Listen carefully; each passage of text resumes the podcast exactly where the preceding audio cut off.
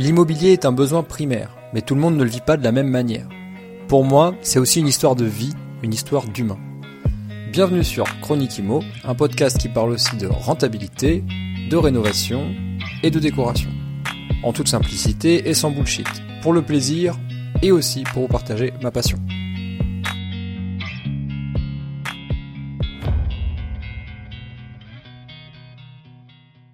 Fallait vraiment que j'atteigne ces niveaux-là, sinon c'est comme si j'avais loupé ma vie, tu vois. C'est, assez fort. Et en fait, après, je me suis dit, mais attends, c'est pas ce que je veux, en fait. Moi, je veux me construire ma liberté et l'objectif, c'est oui, de gagner de l'argent, mais euh, en, profiter, tu vois. Je veux pas euh, finalement, euh, ok, je suis, si je suis directrice, je suis euh, reconnue pour ce que je fais, mais en fait, euh, j'ai plus de temps. Je fais que de voyager de partout en France et en fait, j'ai pas, juste pas de temps en fait. Je fais que de travailler et je profite même pas de mon argent parce que j'ai pas de temps. et du coup, j'ai décidé de faire un virage à 180 degrés qui était celui de quitter mon taf.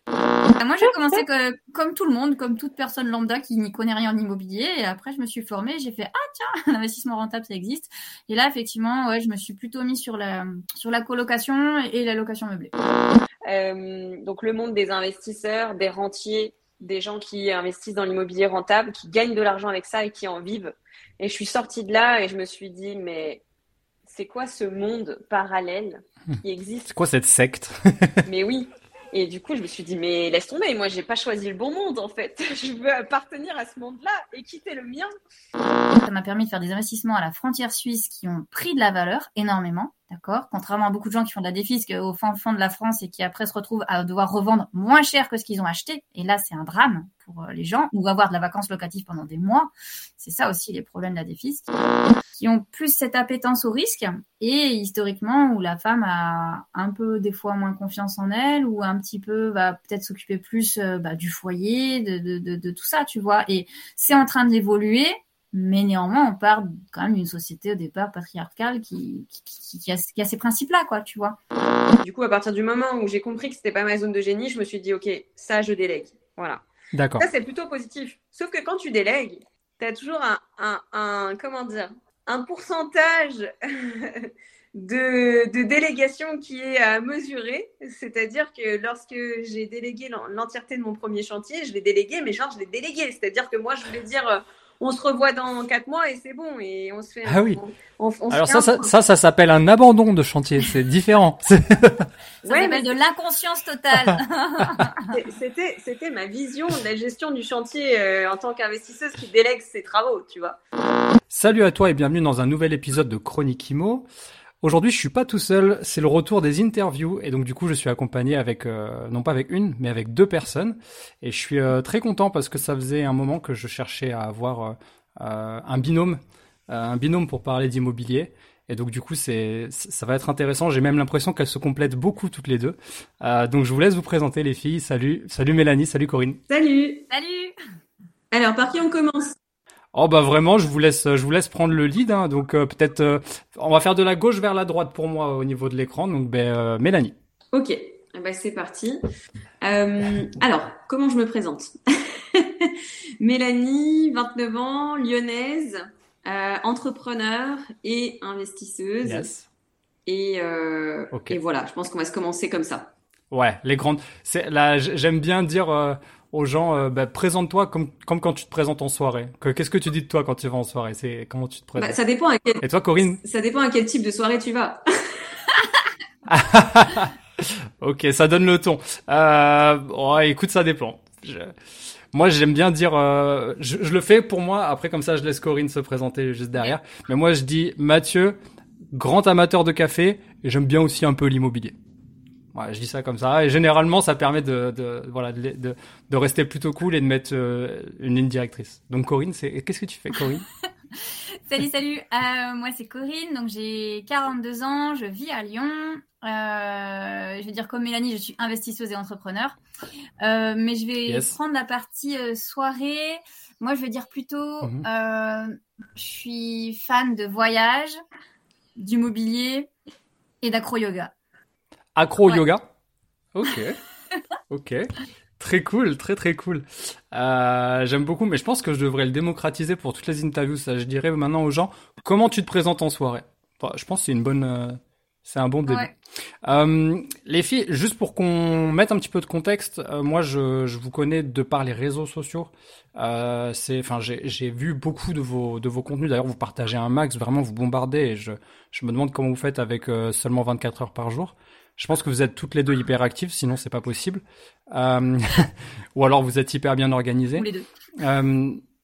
Ou, ou, les deux. Mais alors du coup, moi, je vous connais de par euh, de par votre euh, votre entreprise euh, comel.fr ou investir comme elle plutôt.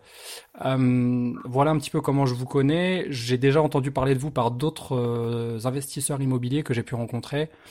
donc pour moi, c'est une, vraiment une belle opportunité de vous avoir dans le podcast et je tenais à vous réitérer dès maintenant euh, ben, euh, ben, le fait que je sois content et que je, je vous remercie euh, de, de, prendre le temps. Merci à toi.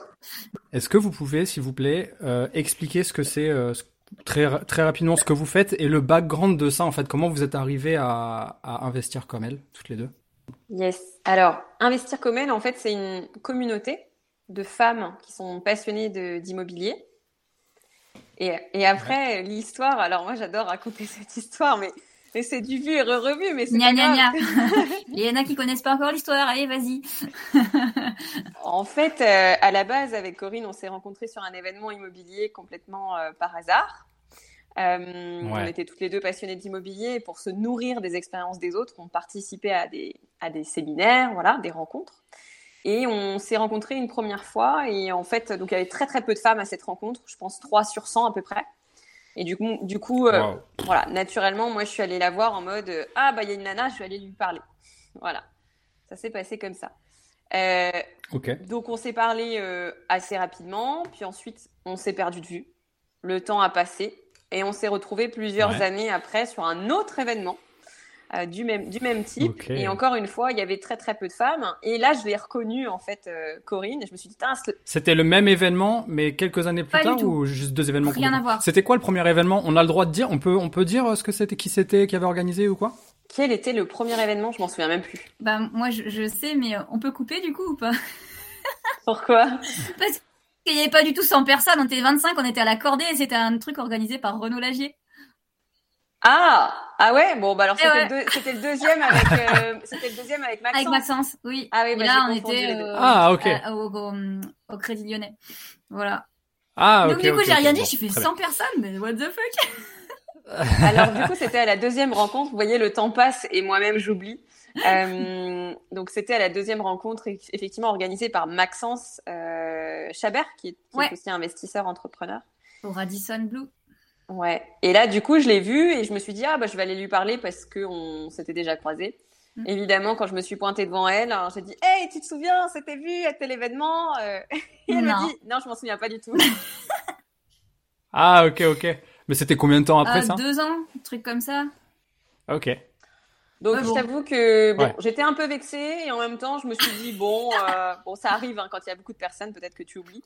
Euh, et, euh, et, du coup, en fait, vu qu'elle était très froide, concrète, concrètement, il okay. euh, y avait son chéri qui était juste à côté, Yanis, qui est, qui est très commerçant, très souriant, très avenant. Et moins froid. du coup, j'ai dé décidé plutôt d'avoir une conversation avec Yanis plutôt qu'avec Corinne. Et, et, en fait, euh, ah, voilà, okay. c'était assez drôle parce que le contact est bien passé et c'est de là que tout a démarré, du coup. Incroyable. pour, bon, pour, pour euh... ma défense, euh, enfin ce qu'elle raconte, c'est la réalité. Le juste, c'est que je suis pas froide, je suis introvertie, donc j'ai du mal à aller vers les gens, voilà. Mais on l'associe à de la, à de la Mais... froideur. c'est dommage. Mais tu sais que si on, si on a le droit de digresser un petit peu là-dessus, juste moi, quand j'ai préparé l'épisode, euh, bah, j'ai été quand même euh, vérifier mes infos, etc. Et je me suis dit quand même, les deux, elles se sont bien trouvées. Il y en a une qui est commerciale, donc qui doit certainement avoir le bagou et tout, et, euh, et, et, la deuxième qui a un, un background d'urbaniste. Euh, donc du coup qui a qui a ce côté peut-être un peu plus euh, taiseux, un peu plus euh, qui reste dans son coin, qui bosse beaucoup au bureau, qui est comme ça dans ses pensées et qui qui s'ouvre pas trop. Mais peut-être que je me suis trompé, tu vois, je me suis eh ben non, fait la tu remarque. t'es pas trompé du tout, c'est exactement ça. Incroyable. Bon après, voilà, il y a c'est c'est pas du tout euh, c'est c'est pas négatif, au contraire, je trouve que c'est bien quand on crée un binôme de savoir où sont nos forces et où sont nos faiblesses et de et bah, de d'accentuer nos forces, nos forces et de se, se reposer sur l'autre peut-être pour nos faiblesses, c'est peut-être aussi. Bah, c'est ça en fait, c'est qu'au départ, si tu veux, euh, si tu me demandes naturellement avec qui je me serais associée, pour moi, je me serais associée avec quelqu'un qui me ressemble en me disant comme ça, je veux bien m'entendre avec la personne. Et en fait, euh, je pense que c'est une grosse connerie euh, parce que là, du coup, Mel, on est totalement différentes et opposées, mais complémentaires. Et du coup, euh, bah, tout ce qu'elle aime faire, j'aime pas, et vice versa. Et du coup, bah, ça permet, si tu veux, d'avoir euh, un éventail de compétences beaucoup plus large finalement que si t'es tout seul. Ouais, ouais, je suis. Mais tu sais, je retrouve ça avec euh, avec mes mes associés dans l'IMO. Euh, je dis mes associés parce que c'est un couple d'associés euh, et on est on est vraiment différents aussi et d'ailleurs on fait pas du tout les mêmes tâches on, pas on, avance sur le projet justement grâce à ça grâce au fait que chacun est à sa place chacun fait des choses différentes alors du coup vous avez pas répondu c'est quoi investir comme elle? On va où avec ça là? Alors, en fait, donc c'est vrai qu'effectivement, j'ai répondu un peu largement. J'ai dit que c'était une communauté de femmes investisseuses, euh, mais ça s'arrête yes. pas là. Ça s'arrête pas là. Okay. Euh, à la base, c'était seulement notre idée. Hein. À la base, c'était juste de faire une communauté, d'être tous ensemble, de parler d'immobilier, de partager nos passions. Euh, et en fait, au bout d'un moment, euh, on a eu plusieurs demandes, peut-être de, de, formation, de d'aide, de coaching et tout ça. Et on s'est dit, bah tiens, ça pourrait peut-être être intéressant de créer un club. Et à la base, c'est ce qu'on a fait. On a créé en fait un club.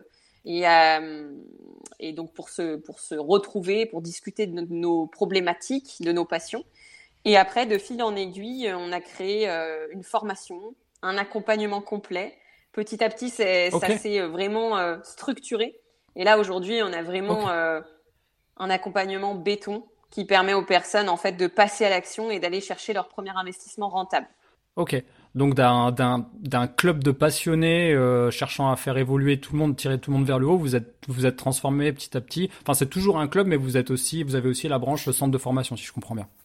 Ouais, c'est ça exactement. Il y a les deux en fait. Il y a la partie euh, programme d'accompagnement pour les personnes qui souhaitent investir dans l'immobilier et il y a la partie club pour euh, ben continuer les échanges, pouvoir vraiment sais pas rester seul dans ton coin en fait, mais vraiment ouais voilà faire partie d'une communauté, parler librement d'argent, parler librement d'immobilier et puis euh, même créer, euh, j'allais dire, des synergies, parce que tu vois, on a certains membres qui sont euh, sur Paris et qui du coup après se retrouvent. Enfin voilà, ça vraiment de ouais, de plus être seul dans ton coin et d'avoir une, une vraie communauté.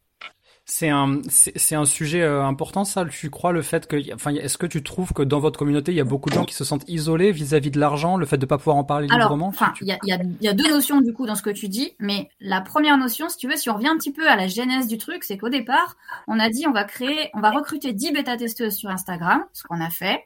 On a fait trois réunions Zoom avec elle en disant bah voilà, on a envie de créer quelque chose avec Mélanie, on ne sait pas trop quoi, et du coup, euh, bah on va faire une espèce de réunion de, de co-création, tu vois, de brainstorming pour savoir quels sont vos besoins. Et au départ, on était parti en disant, on va vous, dans, dans l'idée, ce qu'on avait, c'était de proposer euh, une formation sur la colocation, puisque toutes les deux, on a des colocations, yes. plusieurs, et, et, voilà. Et à la première réunion, donc tout le monde se présente. Donc déjà. Bah vas-y, Corinne, spoil les questions de plus tard. bah, vas-y, y a pas de problème. et ben voilà, je te pourris, je te pourris ton podcast. Excuse-moi, là, là, je, je plaisante, je plaisante.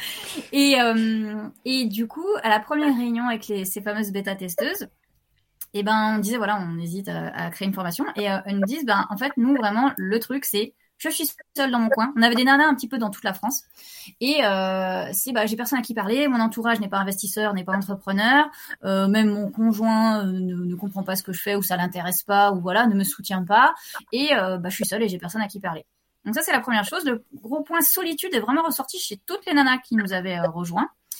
Et la deuxième chose que tu disais, c'est de parler d'argent librement. Donc, donc là, c'est donc finance personnelle du coup plus le, le premier sujet. Non, c'était vraiment euh, solitude. Voilà. Okay, donc. Vraiment, c'était le, le, le, fait de ne plus être seul et de pouvoir échanger librement sur l'immobilier. Et après, tu as parlé de la partie financière. Et effectivement, mais ça, on le sait qu'en France, parler d'argent, c'est assez tabou. On se dit pas combien tu gagnes, etc. Et euh, on a voulu créer une communauté bienveillante. Donc, pas de questions débiles. Tu as toutes les questions que tu veux, tu peux les poser. Et euh, la bienveillance s'applique aussi à la partie financière, pouvoir parler de l'argent. Ok, d'accord. Donc, il y avait ces deux sujets il y avait euh, donc du coup le fait que en fait vous c'est ça c'est quand même vachement intéressant ce que tu viens de dire parce que vous avez utilisé euh, le système de, de des bêta testeurs pour faire un produit de market fit plutôt que de lancer un truc et de se rendre compte que ça marche pas derrière. Donc vous, vous partiez sur une formation, si je comprends bien, et derrière, en fait, vous vous êtes rendu compte qu'en fait, c'est attends, attends, la formation, oui, mais en fait, ce qu'ils veulent d'abord, c'est être accompagnés. C'est exactement ça. C'est on a on a fait ça plutôt que se créer un projet, un produit, puis après de se dire ah bah en fait, il y a pas de besoin. et eh ben on a pris le, problème dans l'autre sens, enfin le problème, le projet plutôt dans l'autre sens, en se disant quel est le besoin, hmm. euh, et ensuite de proposer un produit qui réponde exactement aux besoins du coup bah, des, des, des, nanas qui nous avaient rejoints. Ok, bon bah écoute super. Mélanie, tu voulais ajouter un truc euh, là-dessus? Euh, Oui, c'est intéressant le product market fit. Maintenant, en fait, on fonctionne toujours comme ça. C'est-à-dire qu'à chaque fois qu'on lance un projet, au lieu de, de le lancer pour nous faire plaisir à nous, pour satisfaire notre ego. on essaye toujours euh, de euh, d'abord en parler à la communauté pour savoir si ça les intéresse ou pas, parce que ça sert à rien au bout d'un moment de passer des heures sur potentiellement un produit, un projet, et finalement euh, être toute seule avec son projet quoi à la fin. Ça, ça mm. sert pas à grand chose. Et du, coup, euh, tu me parlais là de communauté. Vous avez, euh, vous tenez les comptes un petit peu. Vous savez combien de personnes vous suivent et vous savez combien de personnes vous pouvez euh, impacter justement grâce à vos réseaux et, à, votre business? Oui. alors là, on est vraiment dans l'entrepreneuriat. Je dirais même le web entrepreneuriat. Oui, tout à fait. On a un tableau de, suivi de l'ensemble des métriques. donc, c'est-à-dire que chaque mois, on renseigne toutes les données chiffrées de notre compte Instagram, YouTube, LinkedIn, etc., etc. La liste email, euh, voilà, tout. On suit tout. Ok. Ok, ok. Tu, peux, euh, tu peux partager ou pas à peu près combien de personnes vous êtes capable d'impacter, par exemple, si vous faites une publication ou euh, vous, lancez un nouveau produit, vous pensez combien de personnes peuvent être touchées, combien de femmes? Je sais qu'il n'y a pas que des femmes qui vous suivent, évidemment, mais combien de personnes peuvent être touchées euh, ou impactées? Franchement, je, je, je sais pas. Je sais pas te dire exactement là comme ça. Il faudrait faire une addition sur toutes les toutes les comment dire tous les canaux de communication qu'on a. Et là aujourd'hui, de te donner un chiffre comme ça, je je sais pas. Je vais te donner des bêtises. Ok, ça marche pas de souci. je me posais la question parce que euh, vu le, nombre de, enfin c'est ce que je disais en début d'épisode, vraiment vu le, nombre de posts que vous faites, euh, j'imagine que ça a dû débloquer pas mal de situations et pas mal de, je pense, que ça a dû aider beaucoup de gens. Je veux pas utiliser le mot femme parce que je suis sûr qu'il y a aussi des hommes qui vous suivent, mais ça a dû aider beaucoup de gens qui qui sont pas forcément dans votre liste email ou, mais juste qui vous écoutent, qui vous regardent, qui va vous, qui vont vous lire qui, vous, qui reçoivent vos mails, etc. c'est très intéressant ce que tu dis. Du coup, je vais donner une statistique que je connais bien. je pense que Coco euh, euh, l'a en tête aussi. C'est, euh, on a donc deux médias qu'on appelle YouTube et Instagram sur lesquels on publie très régulièrement. Sur YouTube, on a 80% d'hommes qui nous suivent. Et ah oui, tout à fait. donc tu vois, tu parlais d'hommes, tu disais oui, je suis sûre qu'il y a des mecs qui vous suivent. Donc oui, c'est le cas. On a 80% d'hommes qui nous suivent sur la chaîne YouTube. Et euh, sur euh, Insta, sur Insta, c'est complètement l'inverse, c'est-à-dire qu'on a 80% de femmes qui nous suivent sur Instagram. Ok, bon. Voilà. Très bien. On, on cherche pas à l'expliquer, quoi. Bah, on s'est déjà posé la question, mais on n'a pas l'explication, donc euh, c'est comme ça. bon, ok, ok. Euh, on va rentrer dans les questions un peu plus un peu plus immo parce que vous savez que moi c'est mon dada. J'ai vraiment qu'on parle de ça. J'ai vraiment envie qu'on parle de ça, pardon, puisque de toute façon c'est ça qui vous a réunis toutes les deux, je pense aussi beaucoup. Euh, notamment parce que vous êtes avant d'être des entrepreneurs, vous êtes aussi des investisseuses et on va en discuter.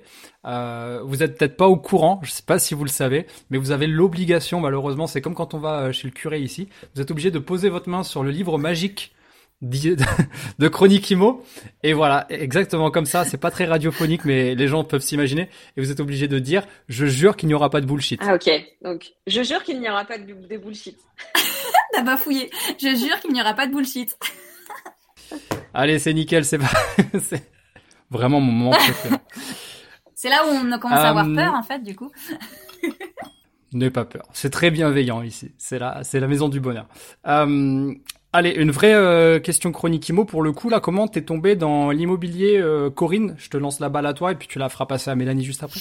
Ok. Sur l'investissement immobilier, je suis tombée dedans vraiment de manière très très classique. Euh, j'ai d'abord acheté ma résidence principale à 29 ans, toute seule. Mhm. Euh, totalement flippée, mais en même temps, je me disais, je peux pas continuer à payer un loyer à perte, donc euh, je vais investir. Donc j'ai mis de l'argent de côté euh, péniblement pendant plusieurs années, et après j'ai mis tout en apport. voilà. J'ai Ah, fait all-in. J'ai mis et encore j'avais juste les frais de notaire, je crois. Enfin, je dis c'était c'était toutes mes économies à l'époque.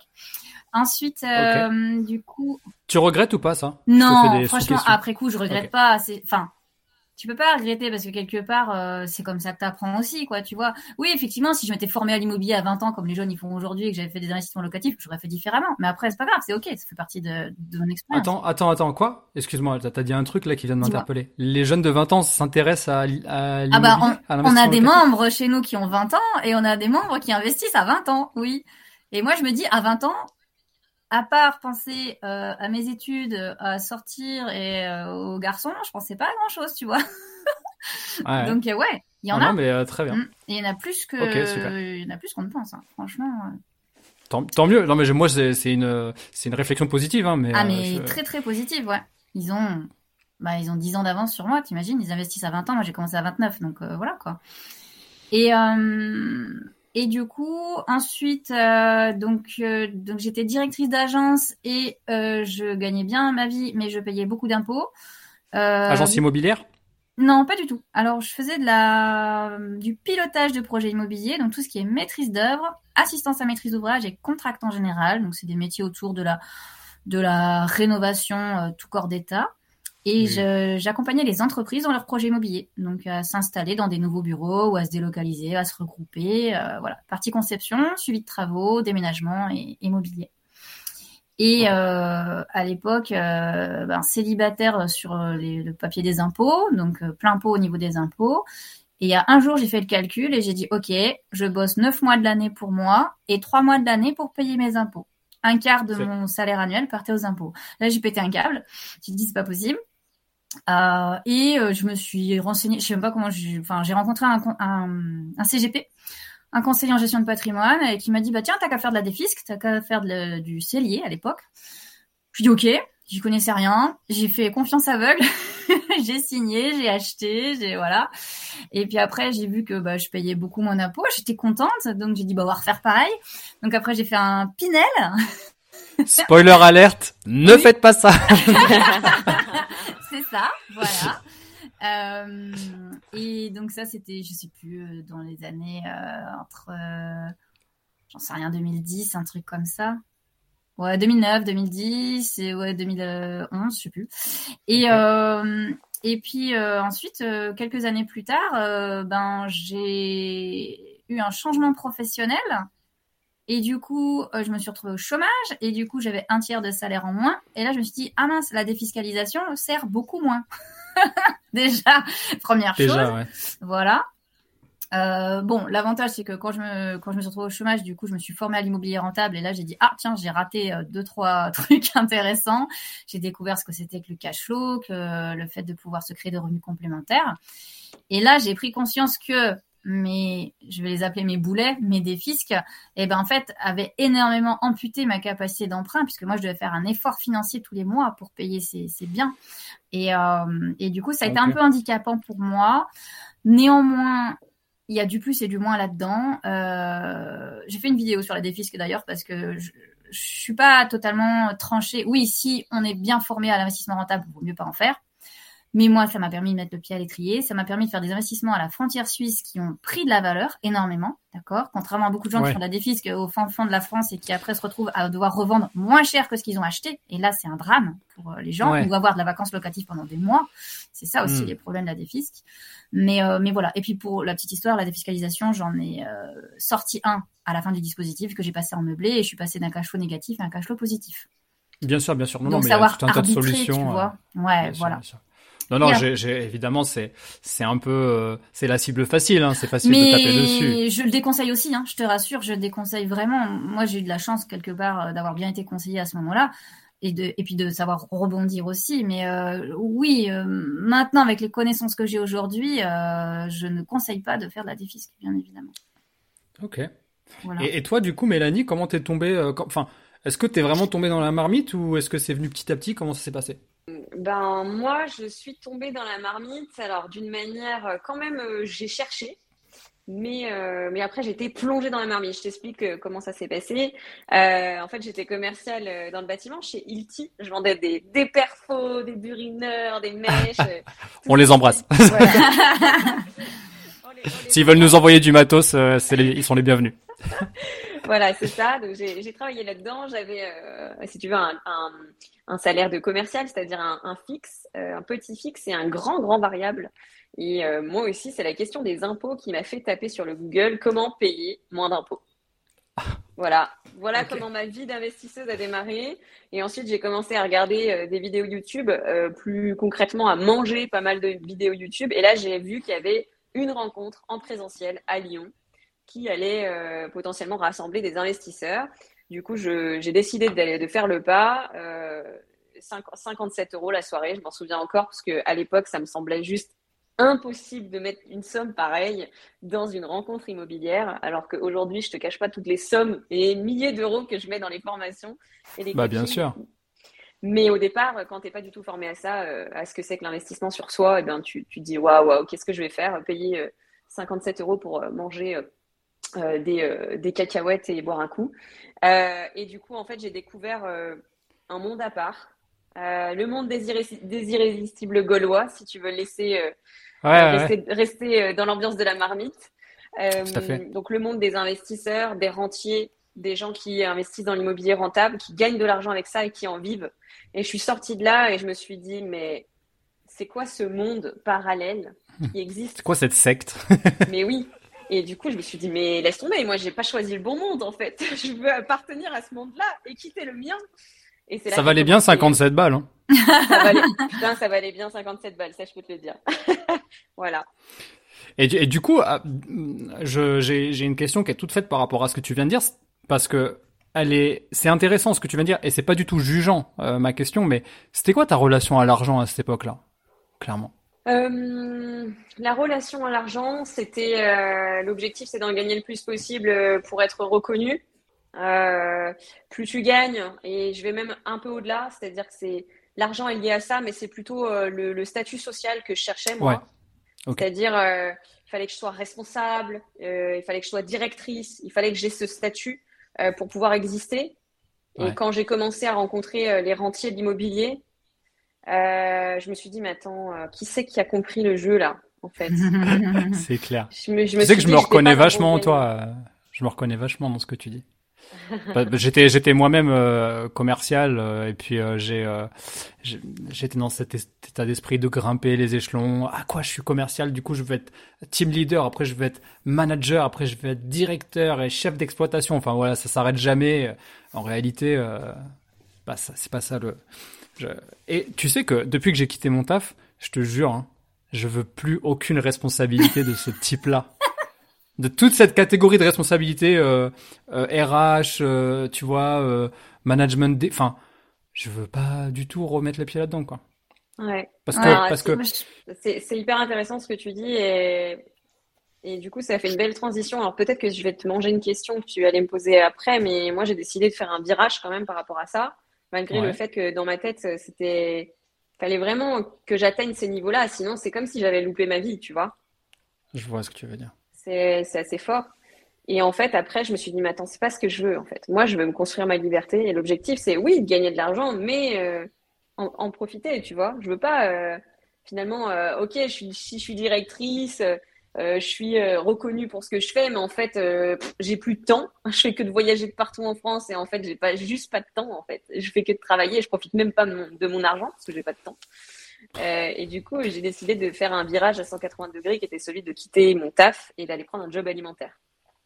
Exact. J'ai vu ça dans ta, dans ton, enfin, sur le site.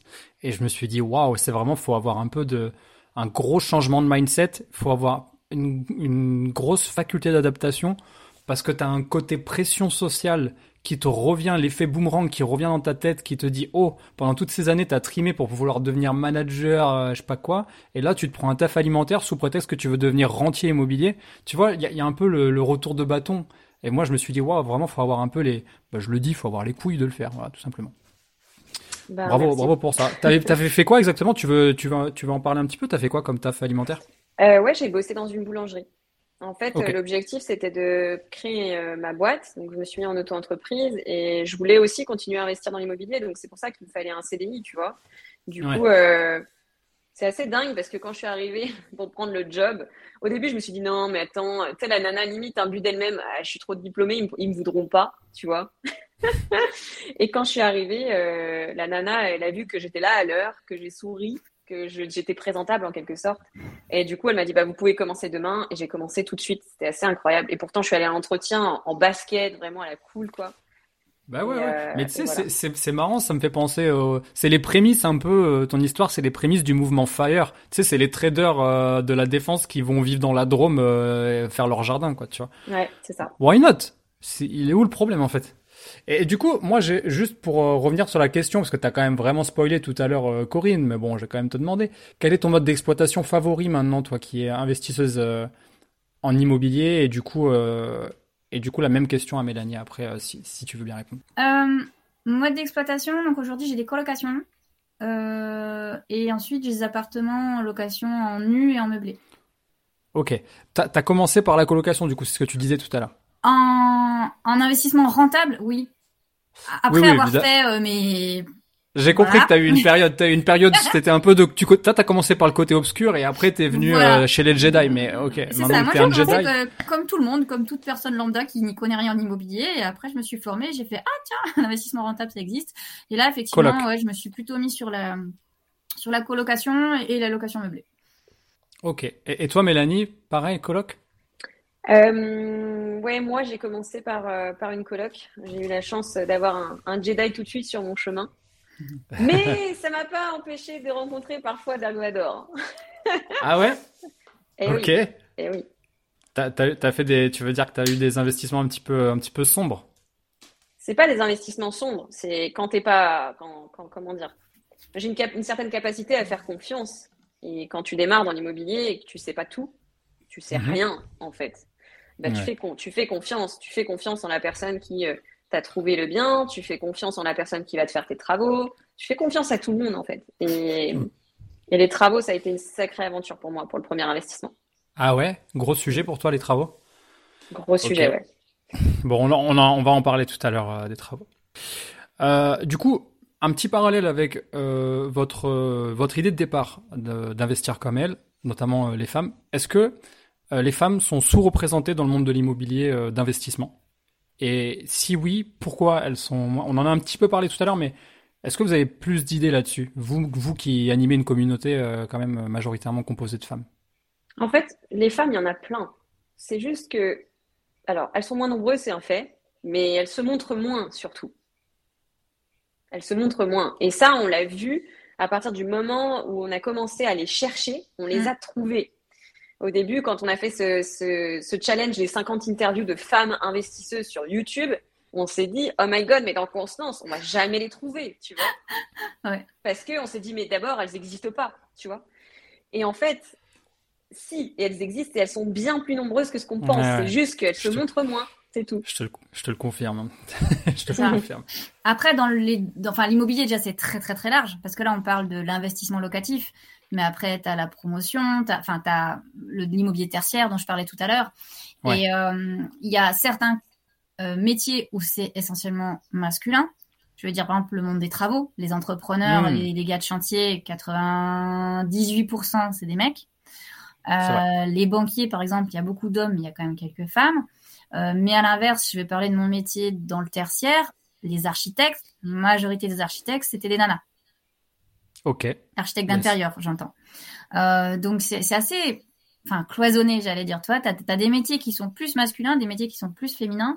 Néanmoins, si tu fais une espèce de moyenne globale euh, sur la partie investissement locatif, c'est quand même très très masculin. Et on, on l'a vu encore une fois. euh, on a une dans nos dans nos contacts une, une expert comptable et qui nous donne le nombre de clients hommes et de clients femmes investisseurs. Et il y a beaucoup plus d'hommes que de femmes. Donc oui, en proportion, les investisseurs, il y a plus de, il y a plus d'hommes. Ouais. Et, et donc du coup là, est-ce que vous avez une idée du pourquoi du comment? Parce que bon, euh, moi j'ai quand même l'impression, en fait, euh, sur le podcast, là, quand des fois je fais des appels à, quand je pose des questions ouvertes et que j'ai des réponses, euh, j'ai quand même des réponses de femmes. Donc je me dis, elles sont là, elles se, elles sont moins, elles se font moins entendre, mais elles sont là, quoi.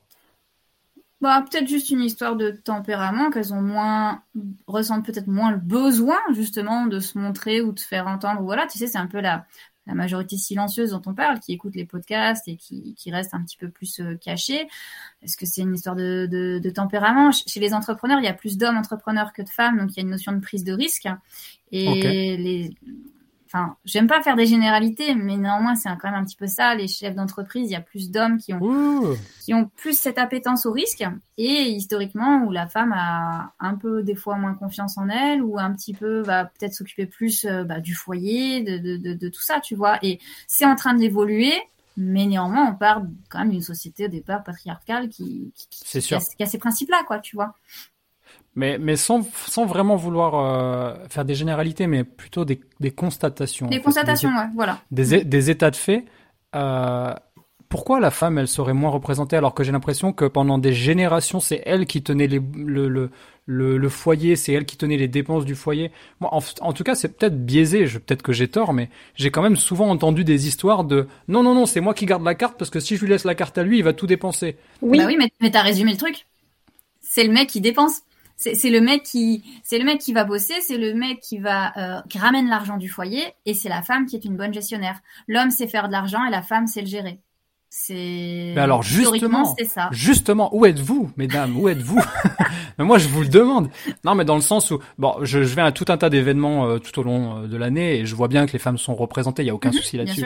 Mais je me, je me, je me dis que, hum, en fait, la femme euh, complètement stupide qui passe sa journée à faire les magasins, en fait, je, j'y crois pas moi cette théorie. J'ai plutôt l'impression que c'est, c'est le contraire, qu'elle est plutôt, elle est plutôt smart. Elle va être capable de se priver sur certaines choses. Elle compare vachement. euh, elle connaît les prix des choses. Elle fait, elle fait plus attention. Et je pense que ça fait d'elle une meilleure investisseuse. Même Bah- si elle est moins représentée chez les investisseuses. Tu vois ce que je veux dire, le, le, Ah ouais. le paradoxe? Complètement. Nous, euh, si, si on peut, on peut faire un parallèle quand même avec nos membres, euh, les, les personnes qu'on accompagne, donc euh, grande, grande majorité de, de femmes, c'est clairement des leaders de leur vie, quoi. Mm. Tu vois? Hmm. J'utilise ce mot leader, c'est important parce que la plupart du temps, c'est des femmes qui vont être moteurs dans euh, les projets en général, Dans le couple? Dans le couple. Dans la vie Dans de le famille couple. ouais. Ou même seul. Dans leur vie, quoi. C'est vraiment des, c'est des, c'est des fonceuses, quoi. C'est ça. Ouais, c'est des, c'est des leaders en fait. Elles prennent les décisions, elles y vont, elles mettent des actions en place et après elles ont des résultats forcément. Ok. Donc, du, du coup, il y a une partie des femmes euh, qui a un tempérament plus leader et qu'on, qui, tu- qui pourrait être plus associé à de la masculinité euh, de manière euh, plus, euh, Bah, plus générale, en fait. En fait, dans chaque femme, alors c'est marrant, on en parlait tout à l'heure. Ouais. Dans chaque femme et dans chaque homme, tu as un côté yin et un côté yang. Euh, alors après, je suis pas une spécialiste, mais je vais te dire, je vais utiliser les mots simples. C'est euh, chacun a une part de masculinité et de féminité. La part, la part de masculinité, c'est celle qui va te pousser à passer à l'action, à toujours aller plus loin, plus vite, etc. La part de féminité, c'est celle qui va plutôt être dans la, dans la douceur, dans les arrondis, dans le prendre soin, prendre le temps, tu vois. Les. Et en fait, et en fait, euh, si tu allies les deux et, et que tu vas chercher euh, euh, ce côté un peu plus fonceur euh, chez, chez la femme et qu'en plus de ça, tu lui mets euh, le côté prendre soin, etc., je suis d'accord avec toi, ça en fait des excellentes investisseuses. Voire même, je dirais, Yes. comme dirait Gilles Grimm, les meilleurs, meilleurs que les hommes. Gilles Grimm, petite référence, c'est un investisseur bien connu de, de la communauté des Jedi, euh, qui, qui est, euh, bon, je sais même pas en fait, et qui a un patrimoine euh, tout à fait remarquable euh, en région parisienne, si je dis pas de bêtises. Tout à fait. Dans le monde entier même, je dirais. hein. Qui est un petit Alors, peu partout. moi, je euh. connais sur Paris, mais euh, après, je sais pas, peut-être que sûrement il a des investissements à l'étranger. Ok, ok, ok. Euh, si on ramène euh, vos investissements à vous, les filles, euh, donc votre patrimoine immobilier, à la façon dont vous le gérez, est-ce que vous avez aussi la gestion, euh, la, la- la gestion de votre parc, dans le sens, euh, est-ce que vous faites les entrées, sorties, euh, etc., des locataires, est-ce que c'est quelque chose que vous gérez ça? Oui, tout à fait. Alors, euh, bah, pour ma part, donc euh, moi, je suis associée à mon chéri Olivier, avec qui je fais, euh, je réalise des investissements immobiliers. Qu'on embrasse. au dépa- au- Comment? On l'embrasse. On l'embrasse. Au, dé- au départ, donc c'était, donc si tu veux, moi, je suis motru- motrice en général sur les projets. Je, je trouve les projets, etc. Et au départ, Yes. je faisais la gestion. Sauf que la gestion, ça me saoule. C'est pas mon truc. Et lui, il est bien plus performant dans la gestion que moi. Donc, euh, c'est plutôt lui qui fait la gestion. Voilà, aujourd'hui, sur l'ensemble de notre parc, sauf sur euh, les investissements qu'on fait en location courte durée, où là, on travaille avec une conciergerie. Ah, ok. Alright. Très bien. Donc, euh, conciergerie dans le cadre de la LCD, le reste, euh, le reste en gestion via ton chéri. Et toi, Corinne, euh, Mélanie, pardon. Euh, oui, non, Corinne. Je, me... je me mélange les pinceaux. Il n'y a pas de souci. Euh, alors, moi aujourd'hui, je gère euh, bah, avec mon chéri aussi, Yanis, euh, tous nos appartements, euh, toute la partie entrée-sortie. C'est plutôt moi qui l'a fait, état des lieux d'entrée-sortie, rédaction de bail, tout ça. Sauf on a un appart qui est un petit peu loin et du coup on a trouvé un partenaire qui nous fait juste état des lieux d'entrée et de sortie. C'est tout. On fait tout le reste. Yes. Donc ça c'est Mm, cool. mm, mm. On a mis un petit peu de temps à trouver. Et ensuite, sur toute la partie un petit peu euh, euh, maintenance, dès qu'il y a un petit truc qui va pas, etc. Mon chéri est très bricoleur, donc c'est plutôt lui qui passe. Et puis c'est sûr, en attendant, on a des colocs sur Lyon, donc c'est c'est sur son passage quand il va au boulot, donc euh, c'est plutôt pratique. Et, euh, et voilà, on se répartit plutôt comme ça, lui plus la petite petits travaux, euh, couteau suisse, et, et moi vraiment la partie euh, administrative, euh, recherche des locataires, entrée-sortie. Ok. Et à C'est- ces petites précisions, j'ai testé à un Ouais, moment euh, la mise en gestion. Ah, voilà. c'est- je- Euh, Ça s'est pas bien passé. Non. Donc j'ai repris la gestion. Mais je désespère pas un jour de trouver quelqu'un d'autre parce que je pense qu'un jour quand j'aurai un patrimoine trop gros, j'aurai envie de déléguer quand même une partie. Euh, Ouais. Mais c'est quand même un... J'ai un niveau d'exigence assez élevé et du coup, euh, pour l'instant, j'ai pas trouvé euh, chaussure à mon pied, je dirais. Et ouais, ok. Donc du coup, et toi, toi aussi, Mélanie, du coup, t'as développé une allergie pour euh, pour les agences immobilières ou pas du tout? Alors non, j'ai que- pas spécialement développé d'allergie parce que j'ai pas eu, euh, enfin j'ai pas, j'ai pas fait la démarche pour travailler avec une agence immobilière en fait, tout simplement. Ok. T'as pas testé. Euh, j'ai pas, j'ai pas testé effectivement, donc je peux pas encore euh, avoir développé une allergie. J'espère que ça, ça viendra pas. Euh, Ouais. et, et aujourd'hui, avec euh, l'agence de, de, de, enfin la, conciergerie, ça se passe super bien. Donc bon, après, c'est, c'est, c'est- ça fait deux semaines hein, que c'est en location, euh, donc je, j'ai pas vraiment de recul à l'heure où on tourne ce podcast. Quoi. Voilà, Yes. C'est c'est sur le Lyonnais, ça? tout à fait. Enfin, c'est au nord de Lyon, je dirais. Ok, ok, ok. Euh, non, je vous pose la question parce que moi, c'est pareil, j'ai jamais euh, sauté le pas de passer par une agence pour euh, pour la gestion de mes biens. Franchement, je pourrais. Euh, d'un point de vue rentabilité, ça passe. D'un point de vue euh, euh, même pour soulager l'esprit et le fait de pas voulo- vouloir traiter avec les locataires en direct, etc. Je peux comprendre que c'est intéressant pour certaines personnes. Moi, j'ai toujours pas sauté le pas et j'avoue que j'ai quand même peur de par les retours d'expérience que j'ai autour de moi, tu vois. Euh, même des gens qui ont des petits parcs, euh, ils ont des problèmes. Mm.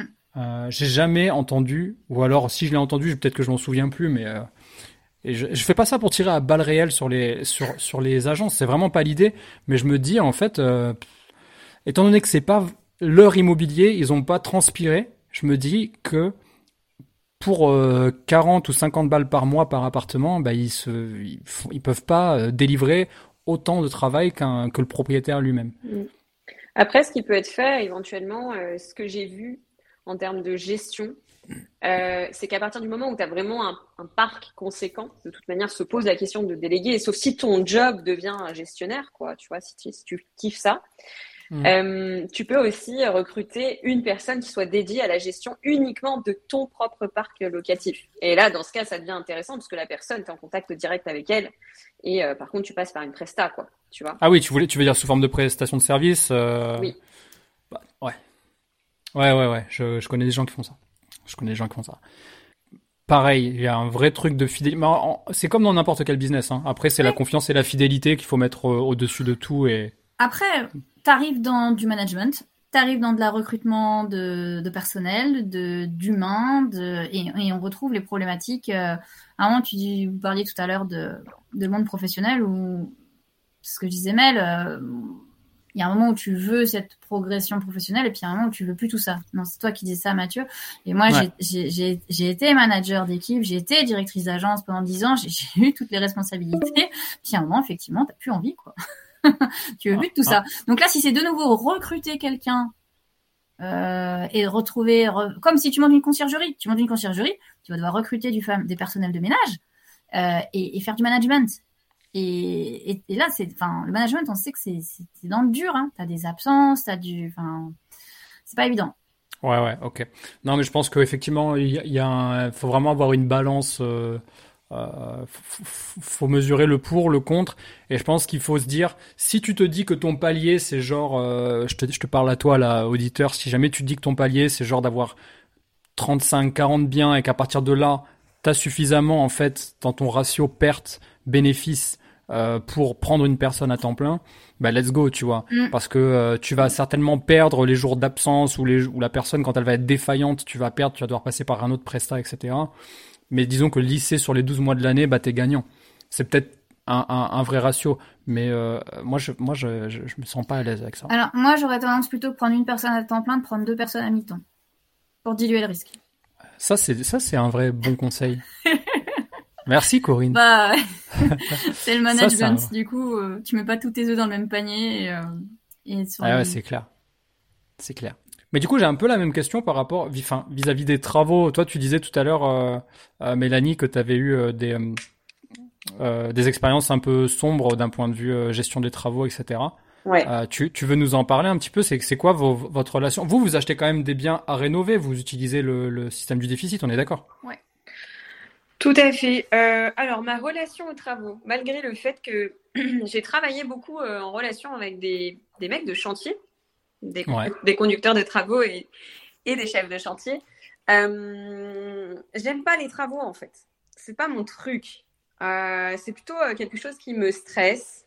j'ai réussi du coup à poser, enfin comment dire, à le savoir, à le comprendre en fait que c'était pas ma zone de génie. Et du coup, à partir du moment où j'ai compris que c'était pas ma zone de génie, je me suis dit, OK, ça, je délègue. Voilà. D'accord. Ça, c'est plutôt positif. Sauf que quand tu délègues, tu as toujours un, un, un, comment dire, un pourcentage de, de, délégation qui est à mesurer. C'est-à-dire que lorsque j'ai délégué l'entièreté de mon premier chantier, je l'ai délégué, mais genre, je l'ai délégué. C'est-à-dire que moi, je vais dire, on se revoit dans quatre mois et c'est bon et on se fait. Ah oui. Alors ça, ça, ça, s'appelle un abandon de chantier, c'est différent. ça s'appelle de l'inconscience totale. c'était, c'était ma vision de la gestion du chantier euh, en tant qu'investisseuse qui délègue ses travaux, tu vois. quand j'ai commencé. Et en fait, je me suis rendu compte que ça marchait pas du tout mon affaire, pas du tout, du tout. Euh, et donc du coup, au lieu d'avoir un chantier qui a duré, euh, qui devait durer trois mois sur le papier, ça en, ça, en, a duré neuf. Sauf que c'était mon premier investissement et que quand tu démarres ton premier investissement, après ça dépend de la situation de chacun, mais moi j'étais euh, récrac, j'avais j'avais fait all-in sur euh, l'ensemble de de euh, comment dire de, l'épargne que j'avais. Bon, je prenais pas trop de risques parce que j'étais hébergé à titre gratuit et que finalement j'avais pas de crédit sur le dos autre que celui que je venais de faire, mais néanmoins j'ai quand même pris un risque. Et du coup, je me suis dit mais waouh waouh comment ça se passe? Du coup. si t'avais du différé, t'avais du différé là-dessus? J'avais du différé, heureusement, heureusement. Ouais. Ouais, ouais. Et toi, et toi, Corinne, tu, la partie travaux, euh, c'est quelque chose que tu as peut-être plus d'affinité ou pas Moi, j'adore les travaux. Bah, si elle aime pas, moi j'aime bien. c'est eh normal. ouais. Il, est, il est là l'effet complémentaire. Ah bah oui, moi j'adore les travaux. Euh, enfin, si j'étais maître d'œuvre pendant 15 ans, euh, c'est pas par hasard. Et mais j'adore le pilotage des gros chantiers. D'accord. et si tu veux, dans le tertiaire, les chantiers sont, les montants, les budgets de travaux sont tellement élevés qu'on a vraiment une, on peut mettre la pression sur les entreprises. On peut se permettre de mettre la pression parce qu'il y a du coup l'enjeu financier derrière qui est conséquent, d'accord? Euh, du coup, euh, ça se passe plutôt bien parce que derrière, bah, ils espèrent d'autres chantiers et, du coup, tout le monde va dans le bon sens et ça se passe bien. Euh, au niveau de, des chantiers dans des investissements locatifs, les budgets sont ridiculement petits par rapport à des gros chantiers. On est d'accord, on est d'accord. Du coup, t'as pas du tout le même moyen de pression. Du coup, quand tu dis, euh, limite à la rigueur, tu le mec, tu dis, bah, je te paye pas, il s'en fout. Il dit quelque part, je suis pas à 2000 euros près, il va faire un autre chantier, et puis voilà. Du coup, hmm. euh, mes premiers chantiers euh, investissement locatif, euh, j'étais un petit peu déstabilisée parce que, bah, déjà, je pensais faire du pilotage en corps d'état séparé, donc piloter toutes les entreprises. Et puis, je me suis rendu compte que bon, c'était pas forcément intéressant parce que ça allait me prendre vraiment du temps et, quelque part là c'est pas c'est pas mon job ma valeur ajoutée elle est pas à ce niveau là donc j'ai je me suis euh, plutôt euh, j'ai opté pardon plutôt pour des entreprises générales Donc une entreprise qui fait tout et qui fait le pilotage. Et j'en étais très contente. Et il y a plein de gens qui m'ont dit ah mais pourquoi tu fais pas le pilotage toi-même et tout machin? Mais je dis en fait euh, ma valeur ajoutée elle est pas là. Ma valeur ajoutée elle est à trouver le bien supplémentaire et pour pouvoir réinvestir quoi, tu vois. D'accord. Par contre, l'avantage c'est que j'ai ce regard j'adore la technique, euh, j'ai ce regard critique, donc je vais sur le chantier régulièrement. La confiance n'empêche pas le contrôle, hein, mémé. Et, euh, et moi, jamais je lâche un chantier euh, plus de 15 jours. Enfin, j'y vais régulièrement. Et, et, en plus, je suis très, très pointilleuse. Enfin, les nanas sur les chantiers, pour le coup, au niveau des finitions, tout ça, on est plus exigeante, on a un regard qui est plus, plus précis, tu vois. Et, et du coup, c'est une partie que ouais, j'adore. Néanmoins, j'ai conscience que euh, je préfère la confier à une entreprise générale qui va gérer tous les problèmes. Et moi, je suis juste là. Je reste dans mon rôle de maître d'ouvrage quelque part, de client, et je donne, je fais des arbitrages s'il y a besoin, et je m'assure que le planning est respecté. Ok, ouais, c'est intéressant, c'est intéressant. Donc euh, ouais, passer par une, une, TCE, ça, ça, ça, permet effectivement de peut-être se dégager du temps. C'est aussi une façon d'être moins sur le chantier, comme ce que t'aimes faire du coup, Mélanie, toi, être aussi moins sur le chantier, parce que c'est visiblement pas non plus ta, ta, ta, valeur ajoutée. Par contre, moi, j'ai quand même euh, une vraie problématique avec, euh, euh, tu vois, c'est un peu comme en politique, quoi. Tu donnes tous les pouvoirs à une seule et même entreprise. Et typiquement, si jamais il y a un problème sur la plomberie et qu'il n'est pas d'accord, euh, ben clairement il peut te planter le chantier pour tout le reste des pour tous les autres corps d'état. En fait, moi j'ai une problématique avec le fait que déjà d'une part, parce qu'en réalité j'ai deux problématiques. Le premier point, c'est que c'est plus cher. Ouais. Et moi j'ai cette réputation d'être un vrai rat. Je préfère gérer les, je préfère piloter les différents corps d'état parce que euh, comme ça je je les je, je, je rabote en fait au niveau de chacun des devis. Je, je vais pas forcément au devis le moins cher, mais je vais négocier l'entrepreneur que j'ai que j'ai sélectionné. C'est pas forcément le moins cher. Je veux pas non plus passer pour un, total rat. Mais l'entreprise le, tout corps d'État, en fait, lui, euh, son travail, c'est de gérer tout un tas de chantiers. Il va faire tourner ses équipes sur tous les chantiers. Donc le jour où il y a un truc qui va pas me plaire sur le chantier, que je vais lui dire, oh mais ça, ça me plaît pas, en fait, il va me planter pendant 15 jours, il va virer tous ses gars, il va les mettre sur un autre chantier, et ça va, ça va être pénalisant. Et j'ai, en fait, si je t'en parle, c'est parce que j'ai eu cette expérience et je me dis en fait, mais plus jamais en fait les TCE, ça vaut en fait l'argent que tu donnes en plus. Dans mon cas à moi, ça valait pas le coup, tu vois? Hum, hum, hum. Alors, ça, ça, me, ça, me fait, ça me fait sourire ce que tu dis parce que, bah, de toute façon, des TCE, il y en a des bons et des pas bons, hein, comme toutes les entreprises Bien quelque sûr. part. Euh, moi, au début, j'étais chasseur immobilier euh, en parallèle de, de ma boîte, parce que tu peux faire plusieurs activités en même temps. Et du coup, euh, en tant que chasseur, on avait un partenariat avec une entreprise TCE. Donc, si tu veux, je travaillais à longueur d'année avec elle. Elle me faisait les devis travaux, elle faisait les suivis, le, le, elle me faisait les chantiers. Et elle avait tout intérêt à ce que ça se passe bien parce que derrière, ben, on lui redonnait des chantiers, tu vois. Donc, c'était un peu un, partenariat. Et du coup, quand j'ai fait mes propres investissements, ben, en fait, j'ai fait appel à elle. Donc, déjà, je partais pas de nulle part. J'étais pas dans, je partais pas de zéro. Je savais ce qu'elle valait. Et en termes de, d'équipe, et en termes de qualité de finition, et en termes de respect de délai, etc. Et voilà, donc j'avais cette partie-là. Et après, si tu veux, je me suis posé la question effectivement de dire, ouais, ok, mais je pourrais le faire pas en TCE parce que j'ai les compétences de le faire, et ça me coûtera moins cher. Alors oui, sur le papier, financièrement, ça me coûtera moins cher, mais le temps que je vais passer en plus à piloter les entreprises, ça a un coût. Ton coût horaire, en fait.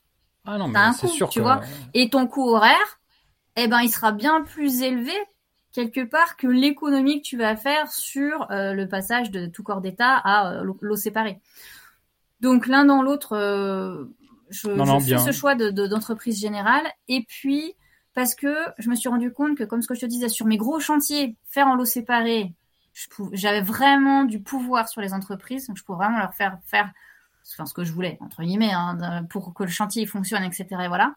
Et autant je trouve que tu as ton, ton, ton poids il est vraiment ridicule sur des petits chantiers et les gars ils disent bah moi je veux faire autre chose demain. Que ce soit une entreprise générale ou un, un, corps d'état séparé c'est pareil en fait. S'il a pas envie de venir et qu'il veut faire un autre chantier où il est mieux payé ou c'est plus facile bah, il le fera quoi. Et l'enjeu est minime l'enjeu est minime. Et pour ton histoire d'assurance je préfère avoir une seule entreprise qui a euh, l'assurance de, de tout si tu veux. Comme ça s'il y a un dégât ils se renvoient pas la balle les uns les autres j'ai un interlocuteur et ils se ah, démerdent Ok, ouais, bien défendu. Donc plomberie, j'ai un problème de plomberie, c'est ton plombier, je m'en fous. C'est toi, mon interlocuteur, ton plombier, t'en as pris un, deux, trois sur le chantier, c'est pas mon problème. C'est toi qui gères. Et, j'ai bien compris. et, et j'ai ta, dé- enfin, ta décennale ou ta RC Pro, ça dépend euh, quelle est la, le- le- la problématique. Mais, euh, mais voilà. Donc, euh, pour l'instant, je suis partie sur cette solution. Sur tous tes chantiers. Sur tous mes chantiers d'investissement locatif, ouais. Et toi, Mélanie, c'est quoi, toi? Bah moi c'est une évidence que euh, que euh, je prends une entreprise euh, tout corps d'état évidemment. Pourquoi? En fait, pourquoi je te dis que c'est une évidence? Parce que le fait de gérer les différents artisans, il faut avoir des compétences pour ça. Et je te parle pas de compétences humaines. Si tu veux, les compétences humaines, pour moi, c'est pas un problème. De discuter avec les gens, ça j'adore. Je, y a pas de souci. Tu vois, je pourrais très très bien discuter, euh, trouver des compromis. Euh, Voilà, le commerce, ça je sais faire. Par contre, l'aspect technique de qui passe quand, quand pourquoi, tu vois. Euh, ça de, pas de les, peut-être de les challenger, de les remettre un peu en question de temps en temps Ouais, sur certains puis, en points. fait, c'est juste pas mon job. Moi, ma vie, je vais la gagner bien mieux en allant faire le travail que je sais vraiment faire, plutôt que d'aller apprendre la plomberie, euh, la peinture, même la peinture, tu vois. En fait, j'ai juste pas le temps. Je préfère mettre mon temps sur autre chose. Voilà. C'est une question déjà de temps et c'est une question aussi d'appétence. Il y a un moment donné, je pense qu'il faut être honnête avec soi-même, se dire, OK, est-ce que vraiment j'ai envie d'apprendre? Et dans ce cas, c'est OK. Enfin, tu prends le temps d'apprendre et de développer de nouvelles compétences. Ou alors tu te dis, euh, non, c'est pas mon truc et dans ce cas, je délègue. Et bien sûr, je prends les risques associés. Euh, moi, quand je passe sur mon chantier et que le gars, il, il- positionne le plan devant les yeux, et c'est déjà arrivé, alors que je passe par un, un gestionnaire de chantier, euh, euh, François, qui, qui est super, que j'adore, et le, le gars, il me dit, bon, qu'est-ce que je fais? Je le mets où? Et je- Mais en fait, j'en sais rien et je m'en fous, en fait. Appelle François et c'est pas moi qui gère ça, tu vois? Et ça, c'est un, si tu veux, c'est, ça fait du bien, quoi. Enfin, c'est, moi, Ouais, ça te permet de dormir sur tes deux oreilles. Voilà, moi, je dors bien Ouais, je comprends. tu vois? Je comprends. Ah, c'est vachement. euh, euh, vous, vous défendez bien les TCE. Franchement, les filles, bravo. hein. Si, si vous devez monter euh, un business d'avocat pour les pour les entreprises tout corps d'État, euh, je pense que ça peut fonctionner. Non, mais c'est intéressant pour l'auditeur parce que là, celui qui a l'habitude de m'écouter, il sait très bien que moi, je suis team travaux. Je suis team on y va. Allez, tu te mets ton bleu de travail, t'arrêtes de, de rouspéter et arrête. Mets-toi un peu les mains dans le cambouis et après tu délègueras sans aucun problème. C'est mon point de vue. Et votre point de vue, il est hyper pertinent aussi, tu vois. Et je, je comprends qu'en fait, ça va surtout dépendre de la trajectoire de vie, de là où t'en es peut-être dans tes investissements, et surtout de qu'est-ce que t'as envie. Tu, disais tout à l'heure, à l'instant, Mélanie, tu disais, faut pas se mentir à soi-même. Effectivement, que je, que ça, c'est pas ok pour tout le monde.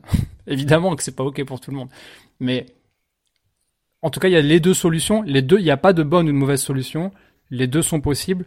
Par contre, il y a peut-être un, un petit niveau de formation à connaître suivant euh, ce qu'on va choisir comme Oui. option Ouais. pour euh, pour pas faire de bêtises quoi. Mais tu vois, pareil, il y a plein de membres qui nous disent ouais, mais pourquoi est-ce que c'est pas plus intéressant de faire les travaux nous-mêmes? Alors, la réponse, elle est pas oui ou non, parce que c'est selon quel plan, selon quel point de vue? Financièrement, oui, bien sûr. Ok. Après, techniquement, au niveau des assurances, tu t'amuses à faire de l'électricité ou de la plomberie, tu fais une connerie. Ouais, c'est ça. Il y a des trucs la faut pas toucher, faut pas s'embêter. Et en termes de temps, bah non. Ça sera toujours, t'iras toujours moins vite que, enfin, sauf si ton métier, c'est ton métier, évidemment, mais t'iras toujours moins vite qu'une entreprise. Et puis, encore une fois, je rejoins Mélanie qui dit, c'est, c'est, ta valeur ajoutée, elle est pas là, quelque part, tu vois. Par contre, sur le TCE, moi, un truc que je peux dire sur le choix du TCE, c'est évidemment, tu prends quelqu'un qui t'est recommandé, tu, Ouais. et systématiquement, bon, tu demandes tous les documents d'assurance, bien sûr, qui vont bien, et surtout, tu vas visiter ces chantiers. Et tu vas visiter des chantiers en cours pour voir l'état du chantier, si c'est propre, si c'est pas propre, comment c'est géré, etc. Un chantier dégueulasse, c'est un dit long sur l'entrepreneur. Et euh, tu vas voir des chantiers terminés pour voir le niveau de qualité, des finitions, etc. Voilà. Tu vas pas à l'aveugle. Mais comment tu fais ça? Tu demandes à, à Ouais. l'entrepreneur, tu dis ok, est-ce qu'on peut se donner rendez-vous samedi matin sur un de vos chantiers? Je vais vérifier euh, que Bah ça ouais. correspond à mes attentes. Et si le mec il a aucun chantier à te montrer, bah c'est qu'il a un truc à se cacher. Les, gars qui bossent bien, ils sont ravis de te montrer ce qu'ils ont fait. Ils sont fiers. Ouais, ouais. Bah, ce c'est c'est ouais ouais. Il y a le côté un peu. euh, je suis un artisan, je vais vous montrer mon, Bah mon oui. travail quoi. Je travaille bien et regardez comment je travaille bien. Donc du coup, attends, c'est vachement intéressant ça pour l'auditeur. C'est c'est- du coup, c'est quoi les recommandations euh, s'ils veulent passer par un TCE C'est visiter un chantier? Dé- déjà, c'est si possible de passer par recommandation, c'est-à-dire de t'adresser à d'autres investisseurs qui ont déjà fait des chantiers avec cette entreprise. Ok, donc demander dans un groupe d'investisseurs. Voilà. Est-ce que tu as quelqu'un à me conseiller? Et bien sûr, quelqu'un avec qui tu as travaillé dont tu es satisfait. Pas, euh, tiens, j'ai un contact, on m'a donné une carte, une carte d'adresse, mais je sais pas ce qu'il vaut le gars. D'accord? Et une fois que tu as cette entreprise, tu le contactes. D'une part, tu lui demandes ses assurances. Ok. Ça, en Donc, général, le mec, s'il est pas à jour, il va pas te les donner, tu auras plus de signe de vie. Donc euh, voilà. Donc là, c'est quoi? C'est la décennale et la, La RC c'est ça? Et la déc... alors la décennale, ça dépend des travaux. Il n'y a pas forcément toujours besoin de la décennale, mais sinon la RC Pro et la RC Pro, tu vérifies qu'elle est bien en lien avec les travaux qui vont être faits. Aussi. Oui, pas, con, pas mais si, si il est pisciniste et qu'il te fait un truc sur l'électricité, ça va pas Ça fonctionner. arrive très souvent aussi parce qu'il y a des assurances qui sont plus faciles à avoir que d'autres. Et ensuite, tu appelles l'entreprise, il dit est-ce que je peux visiter un chantier en cours et un chantier Ah. terminé? Ok, nickel. Bon, Ou bah, au note pire, bien du ça. pire, du pire, euh, des re- recommandations de clients, éventuellement. Satisfaction, euh, est-ce que je peux contacter un de vos anciens clients? Euh, Tenez, appelez, appelez telle personne, il vous dira comment ça s'est passé. Avec le risque qu'il donne le numéro d'un pote et pas d'un client. Donc, euh, je préfère aller voir le chantier, tu vois. Ok, bon, très bien. Ça, c'est euh, c'est des, des vrais, des vrais insights bonus pour les, pour les auditeurs, parce que je pense que c'est une question qui se pose beaucoup. Bien sûr. Quand ils...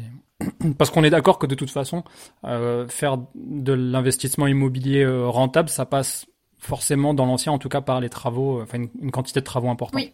Et optimiser tes coûts et demander trois devis. Et euh, oui, enfin, il y a plein de tips effectivement sur, sur ça. Ok. Avant de passer à d'autres questions complètement différentes, c'est quoi Est-ce qu'il y a un hack 20-80 que vous faites euh, les filles au quotidien pour gagner du temps ou de l'argent ou voir les deux? Un truc où vraiment vous vous dites ok ça c'est euh, par rapport à l'immobilier je parle hein, vraiment un truc où là euh, hors de question que je le. Moi j'ai une idée tu, tu enfin j'ai par exemple je vous donne un exemple les baux je me déplace je fais jamais signer les baux en, en présentiel. Donc moi mon exemple que je pourrais vous donner c'est je fais toujours signer en signature électronique une fois que le dossier est complet. Est-ce que vous, vous avez d'autres d'autres exemples? C'est- bien ton exemple sur les baux. Moi, je fais pareil, je fais des baux électroniques aussi. Euh, un autre exemple aussi, c'est euh, les visites groupées. Ok. Alors, il y en a qui aiment, il y en a qui aiment pas, mais néanmoins, euh, c'est un vrai hack gain de temps. Euh, Tu m'étonnes. Quand, quand, euh, quand j'ai commencé à investir dans l'immobilier, je faisais les visites vraiment écartées, limite d'une heure de chaque visite, parce que j'avais trop envie de prendre le temps de rencontrer chaque personne. Sauf que dans la réalité, en fait, les jeunes, ils s'en foutent, ils sont pas engagés, et surtout, ils ne te, ils ne te contactent pas pour te dire qu'ils ne viennent pas. Tout le monde s'en fout, en fait. Donc du coup, bah, j'avais des gros trous dans la journée. J'avais un rendez-vous à 14h, puis un autre à 17h. Le reste du temps, je faisais rien. J'attendais patiemment. Alors bien sûr, j'avais du travail, mais néanmoins, j'attendais patiemment. Et, hum, et du coup, un jour, euh, j'avais entendu ça sur une vidéo. J'avais vu euh, visite groupée. Je m'étais dit, tiens, je vais tester. Et en fait, ça avait super bien fonctionné. J'avais rempli trois chambres, trois chambres sur quatre euh, avec cette technique en une demi-heure. Et du coup, tu penses que ça fonctionne hors coloc? Parce que je comprends que ça se prête bien au coloc. Oui. Peut-être aussi dans une ville d'une certaine taille. Et encore, je sais même pas si c'est un vrai critère, mais est-ce que, genre, un- imagine un, un T4 ou une maison ou enfin, tu vois, un, un appartement pour une famille. Est-ce que tu te vois faire visiter plusieurs familles en même temps Tu vois l'idée? Non, c'est tout pareil. C'est, évidemment ta question, elle, elle est intéressante, elle est pertinente. C'est, euh, c'est qui ton prospect en face? Euh, si bien Ouais. sûr tu as une maison familiale, euh, évidemment que tu vas prendre le temps de rencontrer la famille. Tu fais pas venir euh, quatre, cinq familles en même temps, sinon la personne, euh, tu vas pas déjà, tu vas pas pouvoir connaître les personnes. Euh, Et puis, euh, puis en plus, euh, au niveau de la qualité de la visite, euh, c'est, pas terrible, quoi. Tu vois. Ouais. Non, non, mais je, je, voulais me faire confirmer par toi quand même parce que j'ai vécu un truc pas cool où en gros euh, j'ai un, studio où euh, putain d'ailleurs ça me saoule les studios, le turnover il est infernal, mais enfin bon c'est un autre sujet. Euh, j'ai un studio où j'ai mon locataire qui est parti, du coup il est parti le matin, l'après-midi, le temps de le faire nettoyer, l'après-midi je, lance les visites et je me laisse tout le temps, ouais une demi-heure, c'est un studio donc une demi-heure de battement c'est largement suffisant. Sauf que la personne était en retard, du coup elle arrivée à l'heure de l'autre, du coup ils ont visité ensemble. Et en fait, c'était la pire expérience, quoi. Deux, deux personnes qui viennent en plus avec des, avec des gens de leur famille dans un studio. Enfin, ça fait 25 mètres carrés, en fait. On est, il y a trop de gens pour si peu d'espace. N'importe quoi. Donc, euh, ouais. Non, je, moi, je suis pas, je par contre, pour les euh, oui, effectivement, euh, t'as de l'étudiant, t'as des gens qui ont pas le temps, qui, qui se fichent, en fait, de la condition de visite. Ils veulent juste vérifier que ça correspond à, euh, est-ce que ça va être près du métro, euh, là où ils vont devoir aller? Enfin, j'imagine juste que c'est pratique, en fait. Ouais, après, attention, hein, il y a aussi des colocataires qui viennent avec leurs parents. hein. Euh, Donc, euh, donc, en fait, je pense que c'est plus toi. euh, c'est-à-dire que comment tu es capable d'accepter le fait qu'il y ait plusieurs personnes et de gérer aussi le fait qu'il y ait plusieurs personnes qui viennent dans ton appartement? Ça veut Hmm. dire que euh, potentiellement, en fait, tu vas faire visiter une pièce et puis tu en as toujours un curieux qui va être ailleurs dans l'appartement. Ouais. Donc ça, comment tu l'acceptes et comment tu le gères? Ouais, ouais, j'avoue que là, pour le studio, en fait, j'ai demandé à une personne de rester à, à l'extérieur juste vraiment 5 minutes, quoi. Le temps. Mais bon, euh, les gens, ils ont beau dire oui, euh, ils viennent quand même mettre leur. En fait, c'est toujours cette histoire de gestion de l'humain. C'est toujours très difficile la, mm. gestion de l'humain dans tous les dans tous les contextes. Et toi, et toi, Corinne, tu c'est quoi ton ton hack? Bah, euh, j'ai un peu la même le tips que Mélanie, mais parce que du coup, quand j'étais chasseur IMO, je faisais de la gestion locative aussi, et t'as toujours des lapins en fait dans les gens qui, qui, veulent visiter. Donc euh, au début, je faisais un peu en colocation pareil euh, toutes les demi-heures, une personne, une personne, une personne. Sauf qu'après, bah, j'avais des, j'avais des trous et tout machin, donc ça m'a saoulé. Donc déjà, il y a, y a visite groupée, tous en même temps, et il y a grouper les visites, c'est-à-dire que sur un créneau de deux heures, tu fais passer plusieurs personnes, d'accord? Donc déjà, c'est deux choses différentes quand même. C'est en même temps ou les unes après les autres. Et, euh, et en gros, je sais que j'ai une de mes colocs, comme ça, j'ai fait visiter, je sais plus, ils étaient 5-6, en fait, ce qui est rigolo, c'est que sur les 5-6, il y en a plusieurs qui ont sympathisé euh, et tout. Et du coup, euh, j'ai rempli mes, mes colocs, mes, mes quatre colocs en, une visite de, ils étaient, oh, peut-être pas 6, peut-être 6, 7, je sais plus. Euh, et, et, voilà, donc ça, franchement, c'est pas mal. Par contre, sur un studio, une maison, je te rejoins de vraiment grouper sur une période courte, mais pas en même temps. Par contre, ça me pose aucun problème à la personne qui a une demi-heure de retard de lui dire, bah écoutez, soit, bah, je suis désolé, vous avez raté votre créneau, donc, ben, je vais d'abord faire la visite avec la personne qui a respecté l'horaire. Et, vous passerez après. Euh, ou alors, bah, de, de dire est-ce que vous pouvez patienter un petit peu? Tu es courte l'autre, mais je les fais pas passer en même temps. Si c'est ah un, studio, une maison, tu vois, une famille, tout ça, hmm. j'évite. Mais en plus, comme ils se croisent, bah, ça met un petit peu quand même le, côté pression, quoi. Ouais, c'est euh, gênant, j'aime pas. Alors, hack, je vais parler plutôt de la partie euh, gestion administrative. Yes. J'adore. C'est quoi tes secrets? Alors moi, je suis quelqu'un de très organisé euh, et j'adore ça. Donc c'est facile pour moi. Euh, et en gros, euh, les apparts que tu as en LMNP, tu dois faire une comptabilité. Euh, chaque année, tu dois fournir un liste de documents euh, astronomiques à ton comptable.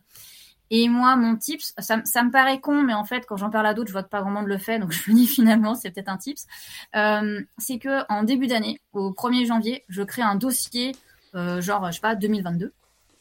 Et que dedans, j'ai euh, 18 ou 19 sous-dossiers et je vais avoir euh, facture EDF, euh, facture téléphone, les loyers perçus, le, les, le, les tableaux d'amortissement, ma pièce d'identité, enfin tout ce que le comptable va te demander. Donc ce qui est cool, c'est que d'une année à l'autre, en plus, il y a des documents, c'est toujours les mêmes, donc tu reproduis. Et en fait, dès que j'ai un document, je range dedans. Ce qui fait qu'au moment où je dois sortir le truc au comptable, j'ai juste à faire zip et je balance au comptable. Mais genre, t'as une facture dans le dans l'année, t'as as des travaux à faire dans un appartement, t'as des factures de travaux, ouais. format papier. Ouais. En fait, ça veut dire que dès le moment où t'as la facture, tu la traites, tu la mets dans ce dossier. Bien sûr. C'est ça Je scanne, je mets dans le dossier. Et je l'oublie. je la laisse tranquille. Et ouais j'ai oh jamais de papier qui traîne. Mais t'as. Et ce qui est rigolo, c'est que en fin, en là, tu vois, on est en train de faire les. Je suis en train de terminer, donc j'en ai fait déjà deux sur les trois. J'ai terminé. Et, euh, et la troisième, en fait, là où j'en kikine mon chéri, qui lui n'était pas du tout comme moi, c'est que, en fait, tu sais, tu as tout ce qui est euh, trajet. Donc pendant l'année, tu vas un déplacement pour aller à ta coloc pour faire telle et telle chose. Donc moi, mes trajets, ils sont listés, ils sont notés. Et en fait, je lui cours après pour avoir les siens. et là, il faut qu'il recherche et tout, machin. Et, et c'est l'horreur.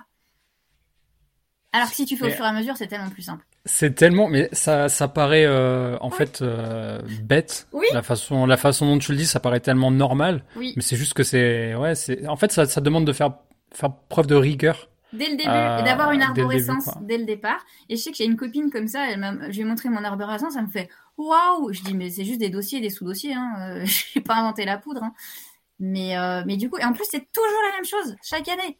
Donc après tu reprends le même dossier, tu bah. vides et tu remplis au fur et à mesure. Après, bon, j'ai d'autres tips encore pour euh, optimiser le truc, mais euh, ouais. Ouais, garde-en, garde-en. mais euh, franchement, bravo les filles, c'est deux trucs vraiment, vraiment puissants. Donc pour Mélanie, c'est les les visites groupées, et pour Corinne, c'est traiter à chaud les factures, peu importe quel type de facture, et se créer une arborescence pour que le jour de où ton comptable t'envoie ton petit mail sympathique pour te dire envoyez-moi le dossier du LMNP euh, numéro 2. C'est ça. Euh, bah, ça soit ça soit tout prêt. C'est ça. J'embrasse mon comptable qui va, qui, qui, va prendre peur quand il va recevoir les documents très bientôt. Euh, ok, très bien, super. Franchement, euh, merci, euh, merci pour ces pour ces retours. je voulais poser une question euh, par rapport à d'autres véhicules parce que du coup vous avez parlé de la coloc. Moi c'est un c'est un mode d'exploitation que j'utilise pas. Pas pas d'atome crochu avec la coloc même si je trouve que c'est très bien et d'ailleurs j'ai plein de potes qui font ça et ça marche très bien. Euh, d'ailleurs vous aussi j'ai l'impression que ça cartonne pas mal.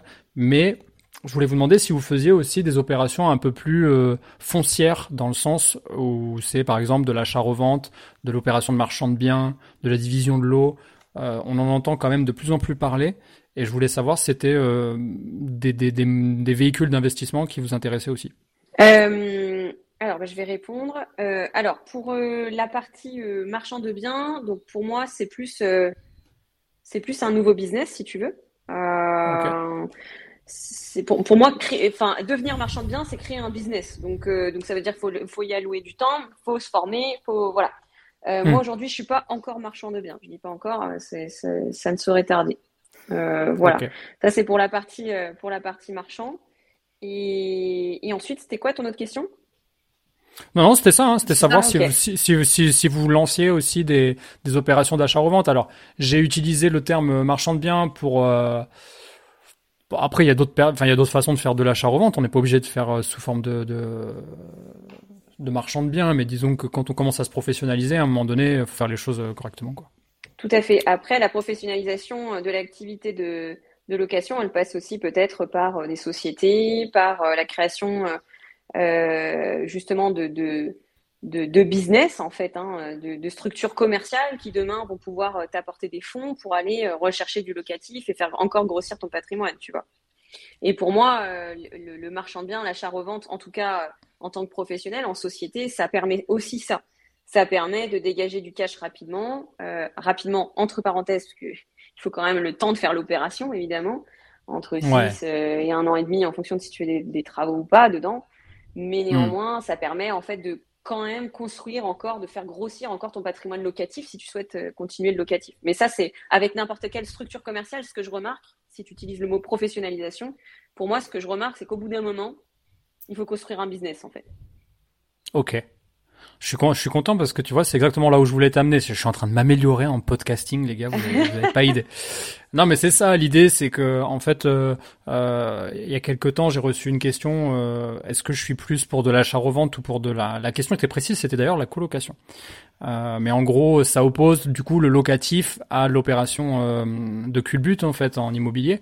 Et moi, euh, en fait, je j'oppose pas du tout les deux. Pour moi, c'est complètement complémentaire. D'ailleurs, je trouve que c'est bien parce que c'est des vases communicants, comme tu le disais tout à l'heure, Mélanie.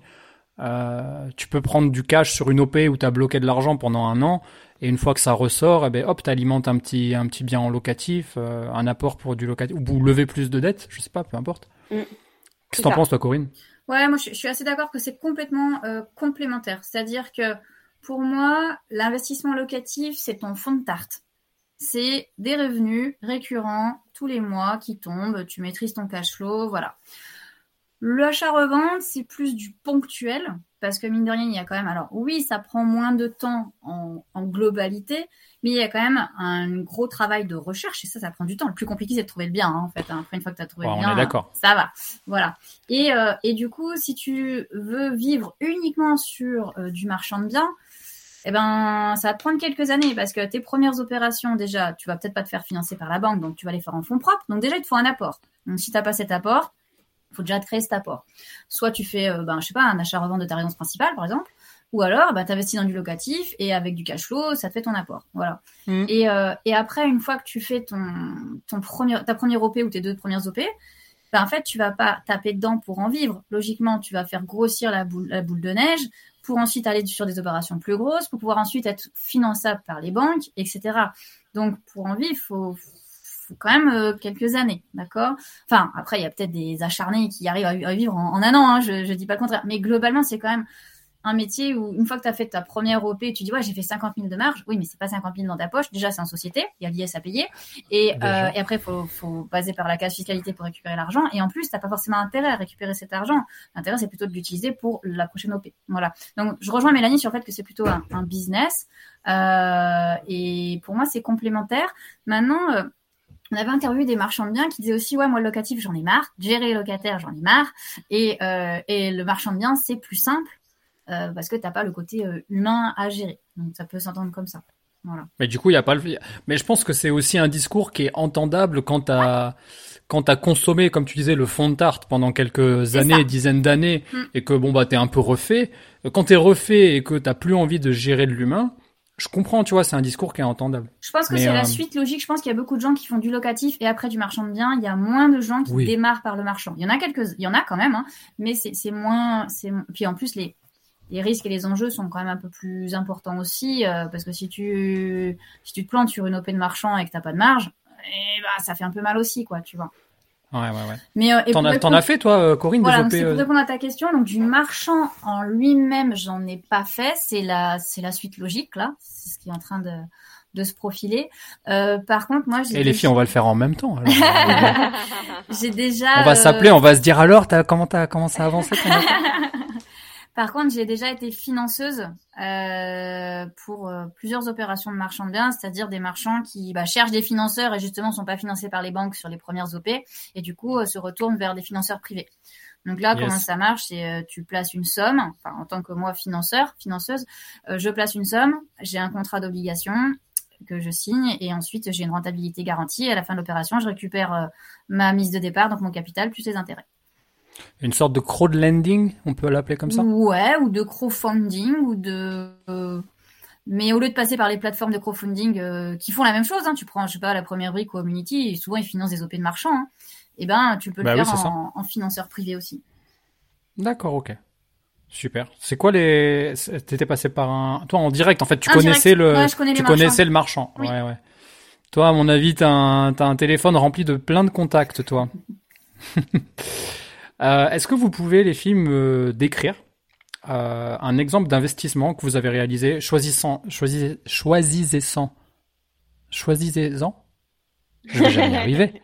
Choisissez un seul investissement, celui que vous êtes le, dont vous êtes le plus fier en fait, et si vous pouvez me, me le décrire. Ok. Mais tu veux décrire euh, sur quel. Qu'est-ce- Enfin, Que- que- quel, quel est l'investissement le, le- dans lequel, dont lequel tu es le plus fier, par exemple, Corinne? T'as- Un jour, tu as dit, OK, j'ai acheté ce bien-là, et de tout mon parc, celui-ci, c'est vraiment, c'est ma pépite, c'est, c'est, c'est celui que je préfère. Ah putain, alors il y en a deux, mais bon, on va choisir un.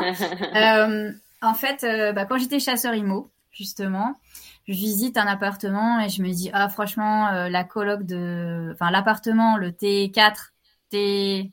T4, mais qui se transforme en T5 facilement, donc une coloc de quatre chambres. Euh, je visite, ah c'est nickel et tout.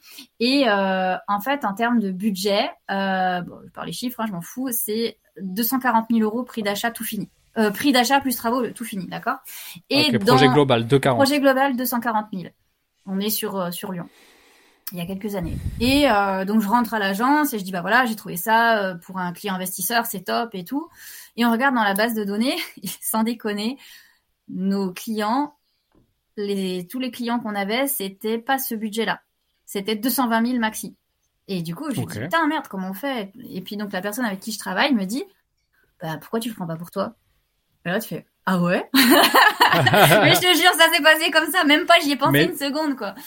Et Mais t'étais finançable, toi, à cette époque-là ou oui, oui, euh, j'étais- bah, Ah oui, j'étais- t'étais finançable. oui, oui. Alors, non, parce que des fois, non, quand on que- est chasseur, on est en micro, et donc du coup, si on n'a pas une activité salariée à côté, c'est compliqué Ah, de se tu faire veux financer. tout savoir. J'étais, j'étais au chômage. J'étais en création d'entreprise. J'avais pas trois bilans avec ma SAS et en parallèle, j'étais auto-entrepreneur chasseur IMO. Mais Voilà. j'avais un, j'investissais avec mon hein. conjoint qui était en CDI. Donc, tu vois, pas la situation idéale du tout, mais j'avais de l'épargne et de l'apport et du coup, euh, c'est passé. Mais j'étais officiellement au chômage quand j'ai acheté cette coloc. Et du coup, j'y suis retournée très rapidement avec mon chéri qui m'a dit "Oh ouais, trop bien et tout." Et du coup, bah on l'a acheté quoi. Et euh, c'est ma coloc la plus rentable parce Ah. que pour la petite histoire, les vendeurs divorçaient. Donc tu sais les fameux euh, divorces, décès, défauts, enfin toutes les choses où du coup euh, tu peux avoir un... les gens Les- sont pressés de vendre. Les 3D. Les 4D, mais je sais plus le quatrième c'est quoi. Mais il y a une histoire des 4D, je sais plus. Et, euh, et l'agent IMO était une copine des vendeurs, donc avait une toute petite, a pris une toute petite com. Donc du coup, je l'ai en plus touché moins cher à part, tu vois. Elle, elle a pas Magnifique. exagéré elle sur sa com, donc euh, donc euh, voilà. Et c'était en quelle année, ça? 2018. Ok, donc on est, on est cinq ans plus tard. J'imagine que le, ça a pris de la valeur en plus. Ouais. Bah, je suis à je suis à 5 minutes du campus de la Doua, qui est le plus gros campus euh, universitaire de Lyon. De Lyon. Ok, ouais, ça marche. Et, euh, et toi, Mélanie, c'est quoi ton, ton investissement dont tu es le plus fier, dont tu as envie de nous parler? Euh, celui où j'ai vécu la meilleure aventure pour le financement. Ah oui Je pense que c'est ça euh, dont, je suis, dont je suis le plus fière. J'ai rien lâché et j'ai bien eu raison. Euh, c'est un bien qui avait été trouvé par un chasseur immobilier avec qui j'avais travaillé à l'époque. Euh, et j'avais, euh, dans, dans, dans, mon, dans mon optique de tout déléguer, j'avais aussi délégué la, la, gest- la, la recherche de, de, de financement. J'étais passée Ouais. par un courtier qui nous avait dit Ouais, tranquille, c'est toujours ce qu'ils disent au début. Enfin, plus, plus trop maintenant parce que Ouais. je touche, je touche du bois pour eux, mais Vichette, ça va, ça va pas trop bien pour eux, le, le job de courtier. Euh, mais néanmoins, avant, ça tournait bien. Et du coup, euh, il m'avait dit, ouais, ouais, ça, ça ira, pas de souci. Et puis, en fait, euh, euh, ça l'a pas du tout fait. Euh, il a, il a travaillé avec pas mal de banques, une, une dizaine, euh, et il nous a dit, ça passe pas, ça passe nulle part et tout ça. Puis, évidemment, le temps passait, hein, parce que c'est ça, hein, le, problème dans l'immobilier, c'est que t'as le, t'as, t'as des délais à respecter. Ouais. T'étais sous compromis déjà? Euh, ouais, ouais, j'étais sous compromis. Et, et en fait, euh, j'avais euh, une autre banque euh, qui me, qui me suivait, normalement. Et, euh, et en fait, euh, bah, ça l'a pas fait à la dernière minute. Donc, euh, au total, j'ai dû visiter 17 banques, si les calculs sont bons. Ouais. Entre le courtier et ce que tu as fait en direct, tu veux dire? Ouais, ouais. Et en fait, donc j'ai eu 17 refus bancaires. Et le 18e, c'était le bon. Et, je, si je dis pas de bêtises, Coco, c'est toi qui m'as filé le contact. Eh ouais.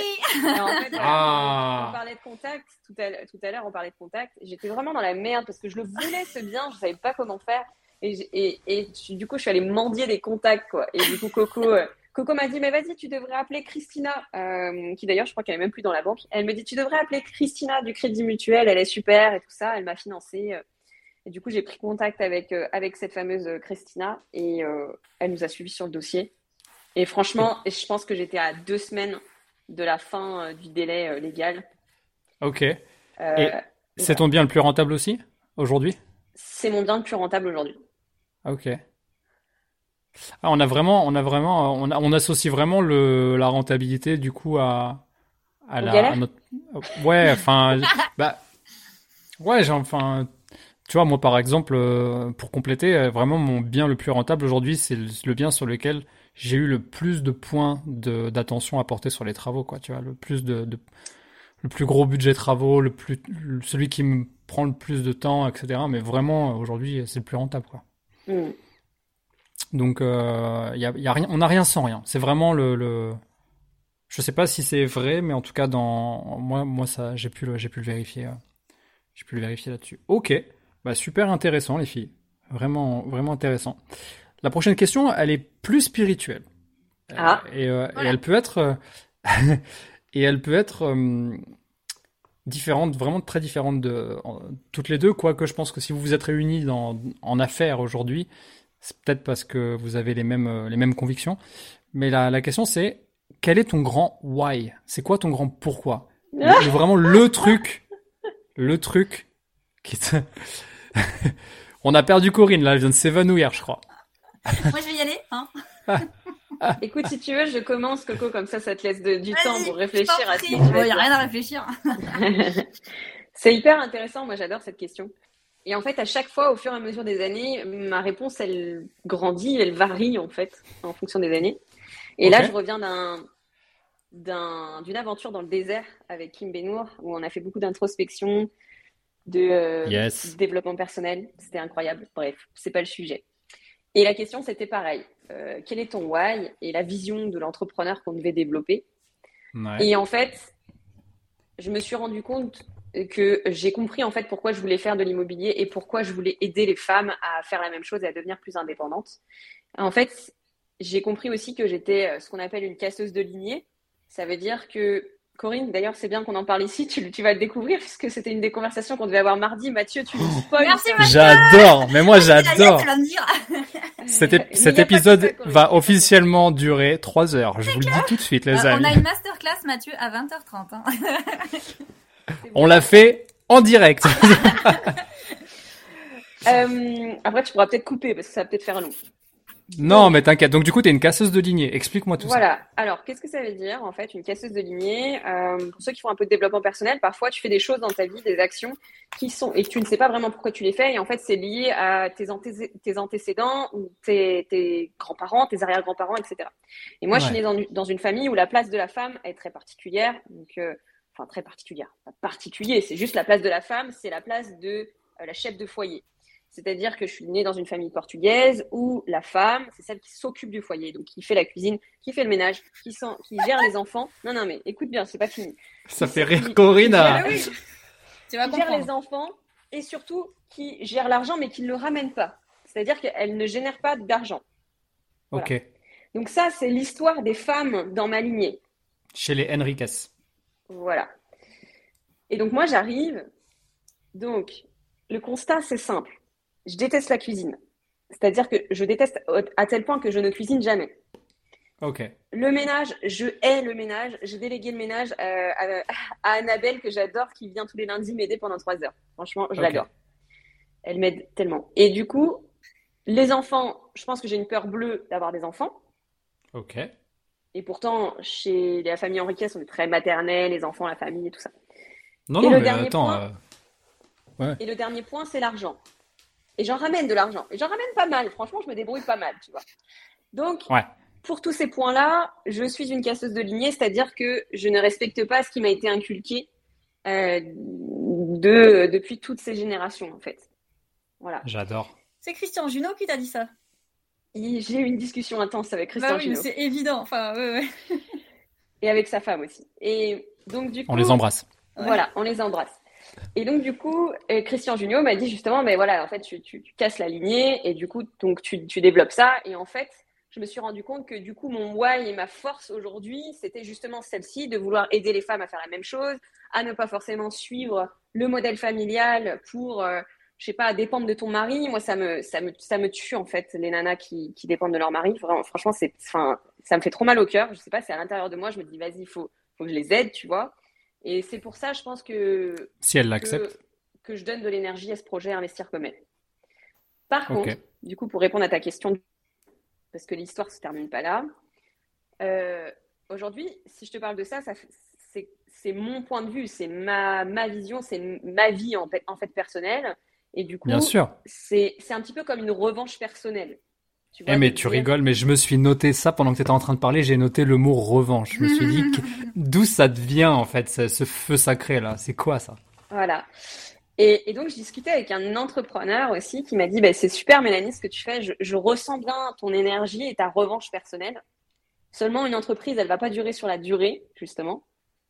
Ça fait deux, fois le mot durée. Elle va pas tenir sur la durée mmh, parce mmh. que c'est que une revanche personnelle.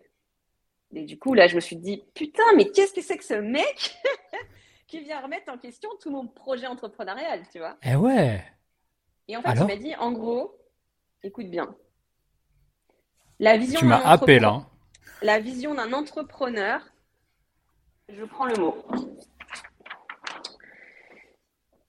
Une vision, c'est trop grand pour une seule personne. Donc ça veut dire que si tu veux, ma revanche personnelle, c'est très bien. Mais si j'ai envie d'amener un maximum de personnes avec moi, eh ben, ça peut pas être que ma revanche personnelle. Donc, il faut que ce soit plus grand que ça. Et ce sera tout l'objet aussi de notre discussion intense qu'on aura mardi prochain avec ma coco. Waouh Ok. Super. Non, non, c'est moi. Tu m'as, tu m'as, tu m'as happé. Tu m'as emporté avec toi dans ton, dans ton récit. Et euh, je me retrouve, je me retrouve dans certains points. Toi aussi, Corinne, ah, Corinne t'as été. Euh... Tenue en haleine, tu. Ah, j'ai envie de savoir. C'est quoi la suite? Mais je me retrouve, je me retrouve sur le côté. Euh, euh, alors pas euh, par rapport à l'argent, la gestion de l'argent, la personne qui s'occupe de, des enfants ou du foyer, etc. Mais peut-être. Euh, enfin non, au final, c'est complètement différent. Rien. Je, je, je suis hors, je suis hors sujet. Mais en fait, j'ai voulu euh, exprimer quelque chose, mais qui est difficile à, à venir euh, inclure ici. D'ailleurs, je couperai pas cette partie-là parce que je pense que on a tous des, euh, comment dire, des expériences de vie différentes et on est tous issus d'une d'une famille avec des histoires, des récits de vie qui sont plus ou moins durs, des avec des personnes plus ou moins, comment dire, des personnages plus ou moins charismatiques dans, dans notre famille. Et donc, du coup, ça, ça joue vachement sur qui on est nous, même si ces personnes, on les a que très peu côtoyées. Euh, en fait, euh, voire pas. Je sais pas si vous voyez ce que je veux dire. En gros, Mm. la descendance, etc. Ah. tu vois. Et euh, moi, je sais que euh, je suis casseur de lignée, mais pas pour les mêmes raisons. Mais je suis casseur de lignée, c'est sûr. Donc du coup, Corinne, euh, c'est- quoi ton, c'est quoi ton why? Euh, Je suis Alors, désolé, mais tu passes aller. après Mélanie, qui vient de ramener tout le sable du Sahara là avec elle. Alors je vais te dire. Alors non, surtout qu'en plus, je déteste cette question du pourquoi parce que euh, Bon, t'as, t'as le droit d'être, euh, d'être- d'être, d'avoir une vision complètement différente. Hein. Ouais, Juste- non mais il y a pas de sujet, il y a pas de souci. Euh, en gros, si tu veux, on retourne en 2016 euh, quand j'ai mon changement professionnel et que je vais, je, je, je m'inscris un peu par hasard à QLRR, quitter la Rat Race 4 avec Cédric Anissette. Et En je 2016 Ouais. À Paris, euh, Ouais. à Saint-Denis? Oui. Ben on s'est, on... écoute. Bon, on était 2000, hein, on, a, dû- on s'est peut-être croisés, mais bon, voilà. Et du coup, il, dans les interventions de Cédric Anissette, il dit c'est hyper important d'avoir un pourquoi. Ok. Ok. Et là, je me retourne. Donc, il dit à, tous, je sais plus, de noter ton pourquoi ou machin. Moi, je prends le stylo, moi, je prends la feuille blanche, puis je fais. Bon, pourquoi Bah, je sais pas trop. Je... Donc là, je me dis, euh, bah merde, c'est pas cool, j'ai pas de pourquoi, c'est pas bien. euh. Donc, je commence à me creuser la tête dans tous les sens à, à chercher mon pourquoi. Et si tu veux, depuis ce temps-là, j'ai plein de pourquoi euh, qui sont euh, valables à un instant T. C'est-à-dire que j'adore voyager, j'adore euh, euh, ma liberté, j'adore pouvoir faire certaines activités et tout. Euh, donc pendant longtemps, je disais que j'investissais pour pouvoir voyager. Mais en fait, je pense que c'est pas mon vrai pourquoi. Et je pense que mon vrai pourquoi, en fait, je le sais toujours pas. Donc voilà. Mais, bah, alors, j'ai, en fait, euh, évidemment, on- généralement, quand on est euh, indépendant, entrepreneur, investisseur, on essaye d'avoir un, un, un- un- comment dire, une communauté de gens qui font la même chose. En tout cas, c'est, ça devient nos amis naturels, j'ai un peu envie de dire. Et euh, parmi les nombreuses discussions que je peux avoir avec ces amis, j'ai souvent en fait euh, rencontré des personnes qui sont pas du tout dans la souffrance d'une revanche ou quoi et qui, qui ont envie de tout casser, etc. Mais j'ai juste des gens qui veulent de la liberté. Et tu l'as dit, le mot liberté. Et je pense que ton Mm. pourquoi c'est la liberté, non? Moi, la liberté, elle est très très importante et tu vois, bah, j'en parlais avec Mel ce matin parce que hier on était en, en voiture avec mon conjoint, on avait une discussion, machin, tout ça, et puis il me parlait d'un truc, ça me faisait pas forcément vibrer, et à un moment il me parle de liberté, et là tu sais, il y a les, il y a les antennes qui se dressent et tu fais ah ouais là ça me parle. Eh là, ouais. ça commence à me parler, euh, ce, ce besoin de liberté. Après, liberté, ça veut tout dire et rien dire, parce que la liberté pour chacun est extrêmement différente, tu vois. Donc après, c'est. Qu'est-ce que tu mets derrière ce mot liberté? Qu'est-ce que ça, qu'est-ce que ça veut dire pour toi en termes de liberté de temps, liberté géographique, liberté financière, liberté de, il y, a- il y a plein plein de choses quoi, tu vois. Mais euh, moi, ce, ce, ce, ce côté-là me parle, voilà. Ok, très intéressant. Vra- Vraiment toutes les deux, je pense que vous avez, vous vous rendez pas compte de la chance. Peut-être que si, vous vous rendez peut-être compte, je sais pas, de la chance que vous avez de vous avoir parce que vous êtes deux profils vraiment différents, mais on, ça se voit à vue d'œil en fait votre complémentarité. C'est, c'est, c'est des Lego en fait, ça s'emboîte, c'est, c'est simple, c'est simple. On arrive vers la dernière partie de, ce, de cet épisode, qui Ok. est ma foi hyper enrichissant. J'adore, j'adore être là avec vous en train de discuter les filles. Euh, ça s'appelle les 10 mini questions. Donc là vraiment c'est c'est du tac au tac. On y va, on se on bon évidemment on a le droit de prendre le temps de réfléchir mais on y va. Euh, Donc je pose la question et après euh, chacune chacune d'entre vous répond euh, tranquillement. Ok. Vous êtes prêtes Yes. Allez, c'est parti. Il y a pas de il y a pas de champignon mais vous avez compris c'est c'est question pour un champion. Épargner ou investir? Investir. Mélanie elle a dit investir. Les deux. Oh bah non, mais c'est quoi ça? Ah si. Bon. Ça, ça passe parce que c'est un peu vrai, donc ça passe. Ah oui. Ah non. Bah pour moi, investir sans épargner, ça sert à rien, et épargner sans investir, ça sert à rien. Mais on commence par quoi? Ah, tu commences par quoi? Épargner. Et toi, Mélanie, t'as dit investir? Moi, j'ai dit investir. Oh là là. C'est. Non, mais là, c'est- et vous gagnez à être connus tous les deux. Ah, mais là, tu vas voir, en général, on va pas être d'accord. Ouais. C'est génial. Allez, c'est parti. Question de patrimonial ou rentable? Rentable. Rentable. Crypto ou bourse? Aucun des deux. Bourse.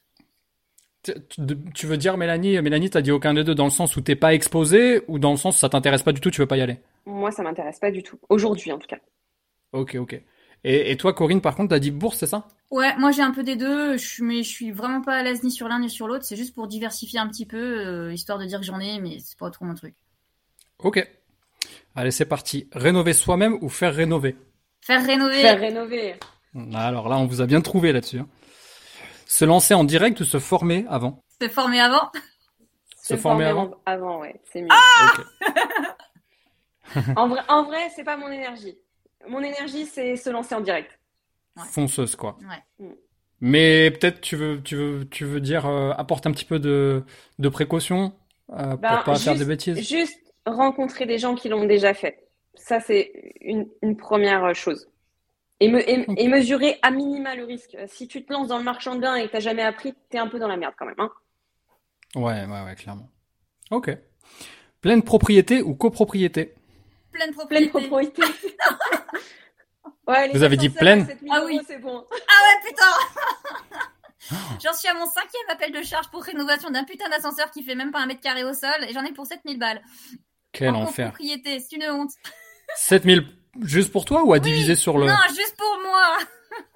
Ça me bouffe mon cash flow cette année. ah, la vie d'investisseur. Moi, ça me rend fou. Bah oui. Ça me rend fou, mais bon, vous, vous l'aurez compris, moi, la copropriété, c'est hors de question.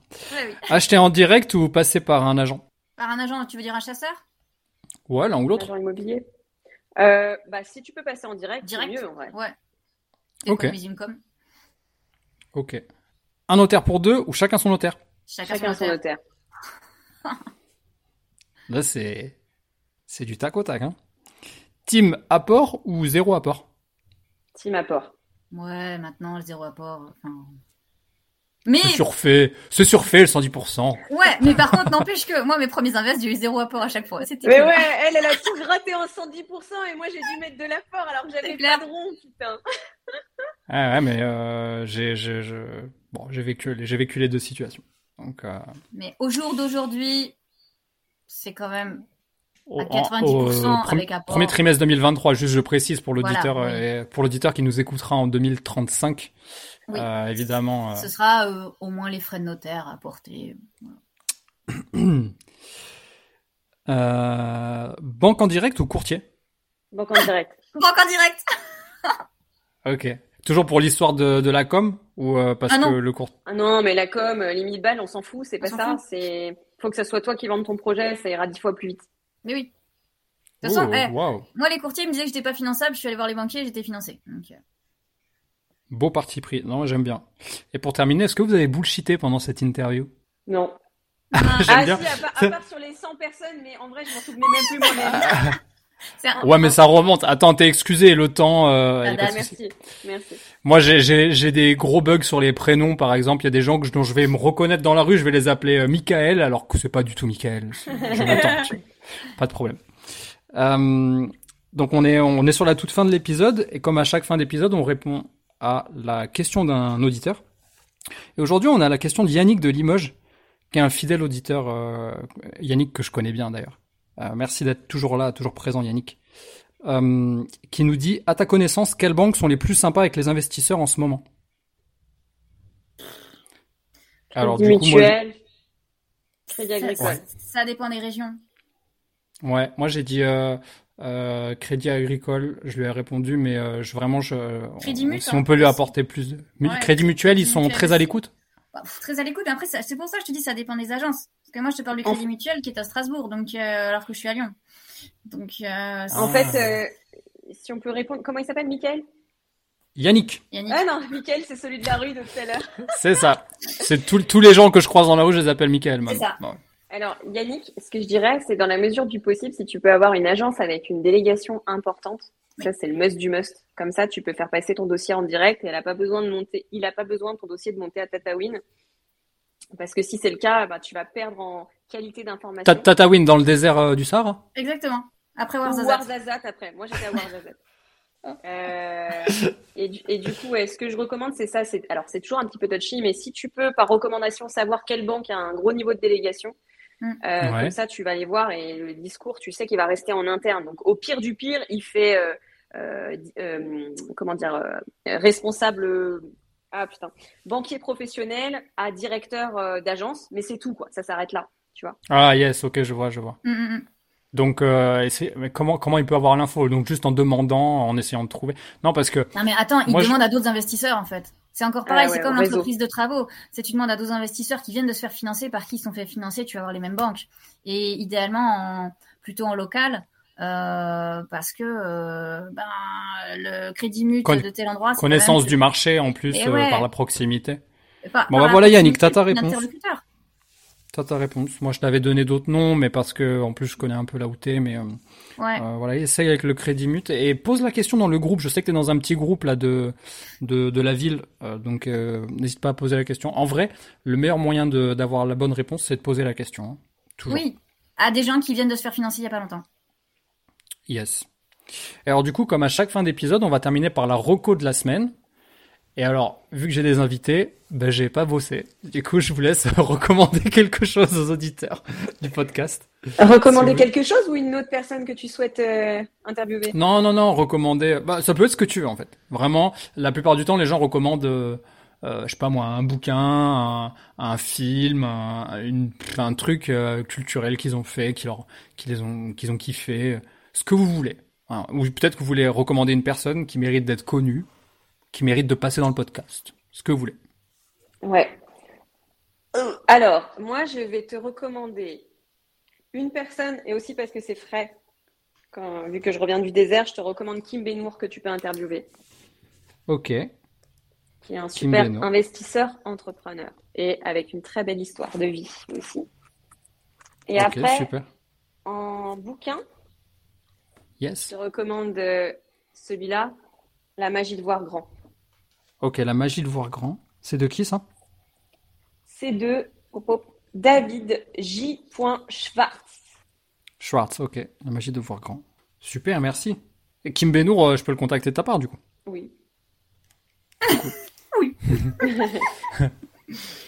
Je vais lui dire, t'as pas croisé une euh, briseuse de ligne euh, dans le désert Ah mais ça, il, saura pas parce que j'ai pas eu la discussion avec lui. Ah ok ok. Et toi Corinne, c'est quoi tes, ta reco de la semaine? Hmm, Moi, je vais te dire plutôt de vraiment profiter de la vie parce qu'on sait pas de quoi demain est fait et que tout peut s'arrêter en fait très vite et que la vie c'est l'impermanence et de vraiment euh, de vraiment pas avoir de regrets, de vraiment faire euh, ce qu'on kiffe au maximum. Ok, donc tu veux dire peut-être un, une, façon de consommer la vie euh, en présence, quoi, en vraiment en, pleine conscience, en, pleine présence, et de, enfin, j'allais dire d'être aligné avec ce qu'on fait. Alors c'est pas simple, hein, des fois on se connaît pas, on sait pas ce qu'on veut, mais de d'essayer en tout cas au maximum d'être le plus aligné avec ce qu'on fait et de, et de mettre du kiff dans sa vie. Ok. Toi, tu alimentes ça comment? Est-ce que tu as une, un, est-ce que tu, tu, consommes du contenu là-dessus? Est-ce que tu as un livre qui t'a marqué là-dessus? Est-ce que tu vois, est-ce que tu as une personne que tu aimes Non, j'ai pas de livre ou de contenu, c'est ce que je vis actuellement qui me fait me dire ça. Voilà. Et, euh, et dans les choses qui me font kiffer vraiment, j'ai découvert l'acro-yoga. Je t'en ai parlé au tout début de, Mais oui. de, la, de la séance. Et euh, j'ai découvert ça en septembre, donc c'est tout frais, tu vois. Tu veux nous le décrire exactement? Bah, faut aller sur mon profil sur Instagram et vous verrez ce que c'est. Allez un principe en fait de... C'est un mélange alors, l'histoire de l'acro-yoga, au départ, c'est quelqu'un qui faisait de l'acro-sport, donc plutôt du gymnaste, et qui est parti en Asie et qui a rencontré une fille qui faisait du yoga. Et du coup, ils se sont euh, mis ensemble et ils ont développé un nouveau sport qui est un mélange d'acro-sport et de yoga, donc avec une philosophie autour du yoga, mais du coup avec des postures. Donc, c'est-à-dire que c'est des choses qui se font à deux ou à plusieurs. Et il y a une personne qui est la base qui porte, et il y a une personne qui fly et qui est portée. Et du coup, c'est... Euh, un mélange de gym, de yoga, d'acrobatie, de voilà. Et c'est euh, avec des combinaisons à l'infini en fait. Et, euh, et voilà. Et j'ai euh, découvert ça un peu par hasard et je, me suis pris de. je fais celui qui sait pas, mais j'ai vu sur ton profil ce que tu partages. je me suis, je me suis dit, mais qui, qui est ce serpent? Comment fait-elle? Comment fait-elle bah, en fait, et en plus c'est accessible vraiment à tout le monde, quoi, tu vois. Donc euh, après il y a des postures euh, simples et des choses plus complexes et tu fais le niveau que tu veux et voilà. Et, et du coup c'est rigolo parce que on, peut partager cette activité avec mon chéri, donc ça c'est cool. Euh, et en plus il y a toute une partie vraiment euh, comme je te dis, conception de vie, philosophie, etc., qui, qui, est hyper intéressante. Comment tu communiques avec ton conjoint aussi, c'est assez sympa. Et, euh, et, du coup, on a fait flyer euh, quasiment tous les membres de nos familles respectives euh, quel que soit l'âge, quel que soit le poids, quelle que soit la souplesse, quel que soit le niveau sportif. Euh, bah, Mémé, elle a flyé aussi, hein tout le monde y est passé. Et, euh, et, et, voilà, donc comme quoi tu peux découvrir euh, des, alors, des passions ou des hobbies, je sais pas, à n'importe quel âge, quoi, tu vois. Ok. Bon, en résumé, en gros, tu conseilles euh, de vivre sa vie en pleine conscience et que ça peut passer, si jamais ça, ça correspond à ce que tu aimes, ouais. par l'acro-yoga. Oui, oh, allez, allez, disons ça. ça peut être plein de choses. Ça peut, ça être, peut être plein de choses. Voilà, c'est pas forcément l'acro-yoga, c'est trouver ce qui vous fait kiffer et, faites-le au maximum. Les filles, franchement, merci beaucoup pour tout le temps que vous avez accordé, tout ce que vous avez partagé. Merci euh, à toi. Vraiment avec autant d'enthousiasme. Moi, ça me fait, euh, ça me fait grave plaisir. Euh, où est-ce qu'on peut vous retrouver? Quel est le meilleur moyen de, de, de vous contacter? Instagram. Insta? Instagram. Okay. Investir comme elle. Investir comme elle. Ah oui, investir comme elle avec un trait devant, un trait derrière. C'est ça. Je, je, je, le dis. Et investir comme elle, investir et comme elle, C-O-M-E-L-S. Oui, voilà. Mais Petit, euh... tu finis par nous trouver normalement sur Instagram. Ouais, Mélanie et Corinne. Voilà. Et après, on a notre site internet, YouTube, LinkedIn, mais là où on est le plus présent, c'est Instagram. C'est super. Encore merci. Merci à toi. Merci à toi. À bientôt les filles. À et bientôt. merci à toi d'avoir été présent jusqu'à la fin. Je te dis à la semaine prochaine. Ciao.